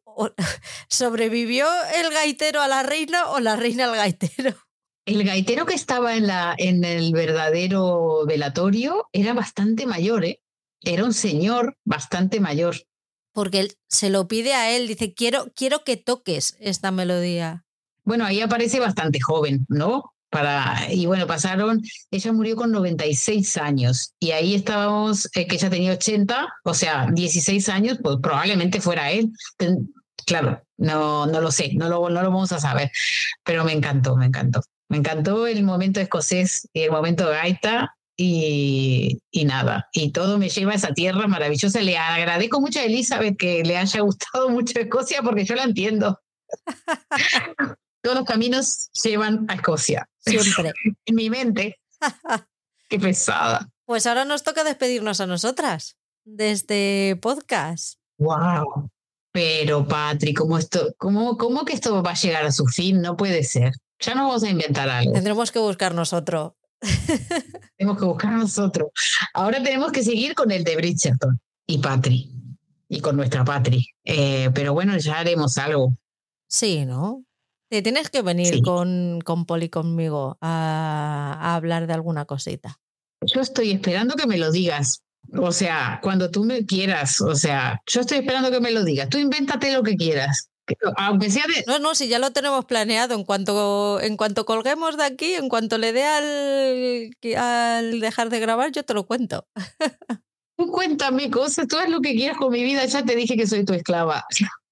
No, no, eh, no, pero buenísimo, me encantaría, claro que sí, me encantaría. El otro día morí de envidia sana, morí de envidia sana, ¿eh? Porque invitáis a Franz y me encantó, me encantó. Eh, y, y, nada, para lo que me necesitéis o queráis compartir conmigo, ya sabes que yo hablo de series eh, sin parar si fuera por mí. invéntate lo que quieras y cuenta conmigo. Pues no te lo dije a ti porque te tengo explotada y me dio vergüenza, ya dije, es que al final me va a pedir cobrar. al final, al final, escúchame, todo se arregla con una taza, también te digo. todo se arregla con una taza. No, no. Pues aquí la tengo. Ah, pues mira, eh, ¿ves cómo todo se arregla en la vida? Eh, no, no, eh, realmente yo ya tengo, porque como venimos haciendo los de Aulander, más los de Bridgerton, más los de The Crown, al final, blog en serie está en mi, en mi calendario, ¿sabes? Porque uy, cuando vuelva Aulander volveremos a hacer nuestros especiales. Bueno, pues eso, pues no, The Crown ha sido una maravilla. Yo creo que es una serie que es incuestionable, que es una de las grandes series que se va a quedar para siempre en el, en, en, en dentro de las mejores y que, y que para mí ha sido un placer revisitarla, revisionarla y compartirla y participar contigo en este podcast especial.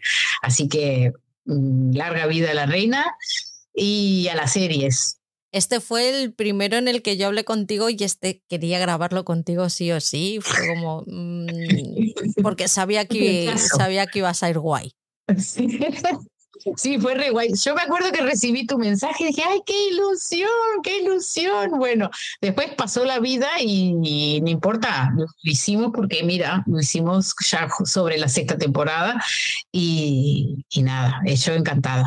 Pues muchas gracias por estar al, al, otro lado, por escucharnos y por decirnos tantas cosas bonitas, porque yo creo que al final lo que queda de esto es las cosas tan bonitas que, que dice la gente y sobre todo el que la gente se, se sienta acompañada y, le, y les guste escucharnos. me he dado cuenta que los mensajes que más me gustan que nos escriban y los que más me reconfortan es cuando alguien te escribe y te dice, me lo hacéis, me hacéis reír. Mm, he pasado estoy pasando una mala racha y me pongo vuestros podcasts para, para pasármelo bien, para entretenerme, porque me río mucho con vosotros, me hacéis reír y me encanta. Me encantan esos, esos mensajes. Ya estaremos de acuerdo o no, pero si te lo pasas bien y te ríes, pues ya estaría. Claro, es que es lo mejor, la compañía, ¿verdad? Que acompañar y hay momentos en que yo escucho muchos podcasts también y eh, me acompañan muchísimo eh, y me hacen bien y los tuyos siempre me hacen reír, eso sí, también es verdad. Es lo que tiene ser boba, que al final te ríes. Pero que todos somos bobos. Lo que pasa es que unos se animan a expresarse mejor, ¿sabes? y, nada, pero sí que es verdad, es súper lindo eh, saber que acompañamos a la gente y que, nos, que le gusta escucharnos, claro que sí. Yo también he recibido muchos piropos. Eh, estoy estoy que no, no, entro, eh, porque he recibido mucho eh, eh, en, mi pecho y en mi orgullo, ¿sabes? Porque, porque sí, la gente, pues al final, eso que te digan, ay, mira, la he visto, pero si la, si la veo, si la dices tú, yo la veo porque sé que ya te conozco y sé que, te va, que me va a gustar, porque lo dices tú, vale. Y entonces al final lo de compartir ¿no? y de hablar de series y de hablar de lo que nos gusta, es eso lo que lo, lo, completa, que esté el otro del otro lado y, y que le sirva, ¿no? Y que, y que te conozca y que te tenga en su vida. Yo a todos ustedes los tenía en mi vida, aunque no los conocía, y yo mm, ya, ya conoces a la persona, ¿no? Y, y entonces es, es, es, una experiencia muy bonita. Y eso, muchas gracias por escucharnos y por estar ahí del otro lado. Y, y, y ya inventaremos algo para volver a estar juntas. Seguro. De momento, que estar pendientes de, de Bridgerton, porque en unas semanillas ya hablaremos de Queen Charlotte. Y antes de que, empie de que estrene la tercera temporada, que es que la última vez que grabamos, Mónica, no teníamos fecha. Y ahora ya tenemos fecha. ahora ya tenemos fecha. Oh, ¿Cómo cambia la cosa? Parecía que no iba a llegar y ha llegado. Ha llegado, no, y aparte para este me preparé mucho mejor porque me leí el libro y no puedo más, necesito esa temporada. O sea, me convertí en fan de Dos Bridgerton, pero así, de Penélope sobre todo. Pero qué maravilloso universo este, qué maravilloso universo. Es lo que tienen los podcasts, ¿eh? El verlo para, para hablar de ello al final te hace entrar de una manera completamente diferente. sí. Bueno, no me enrollo más.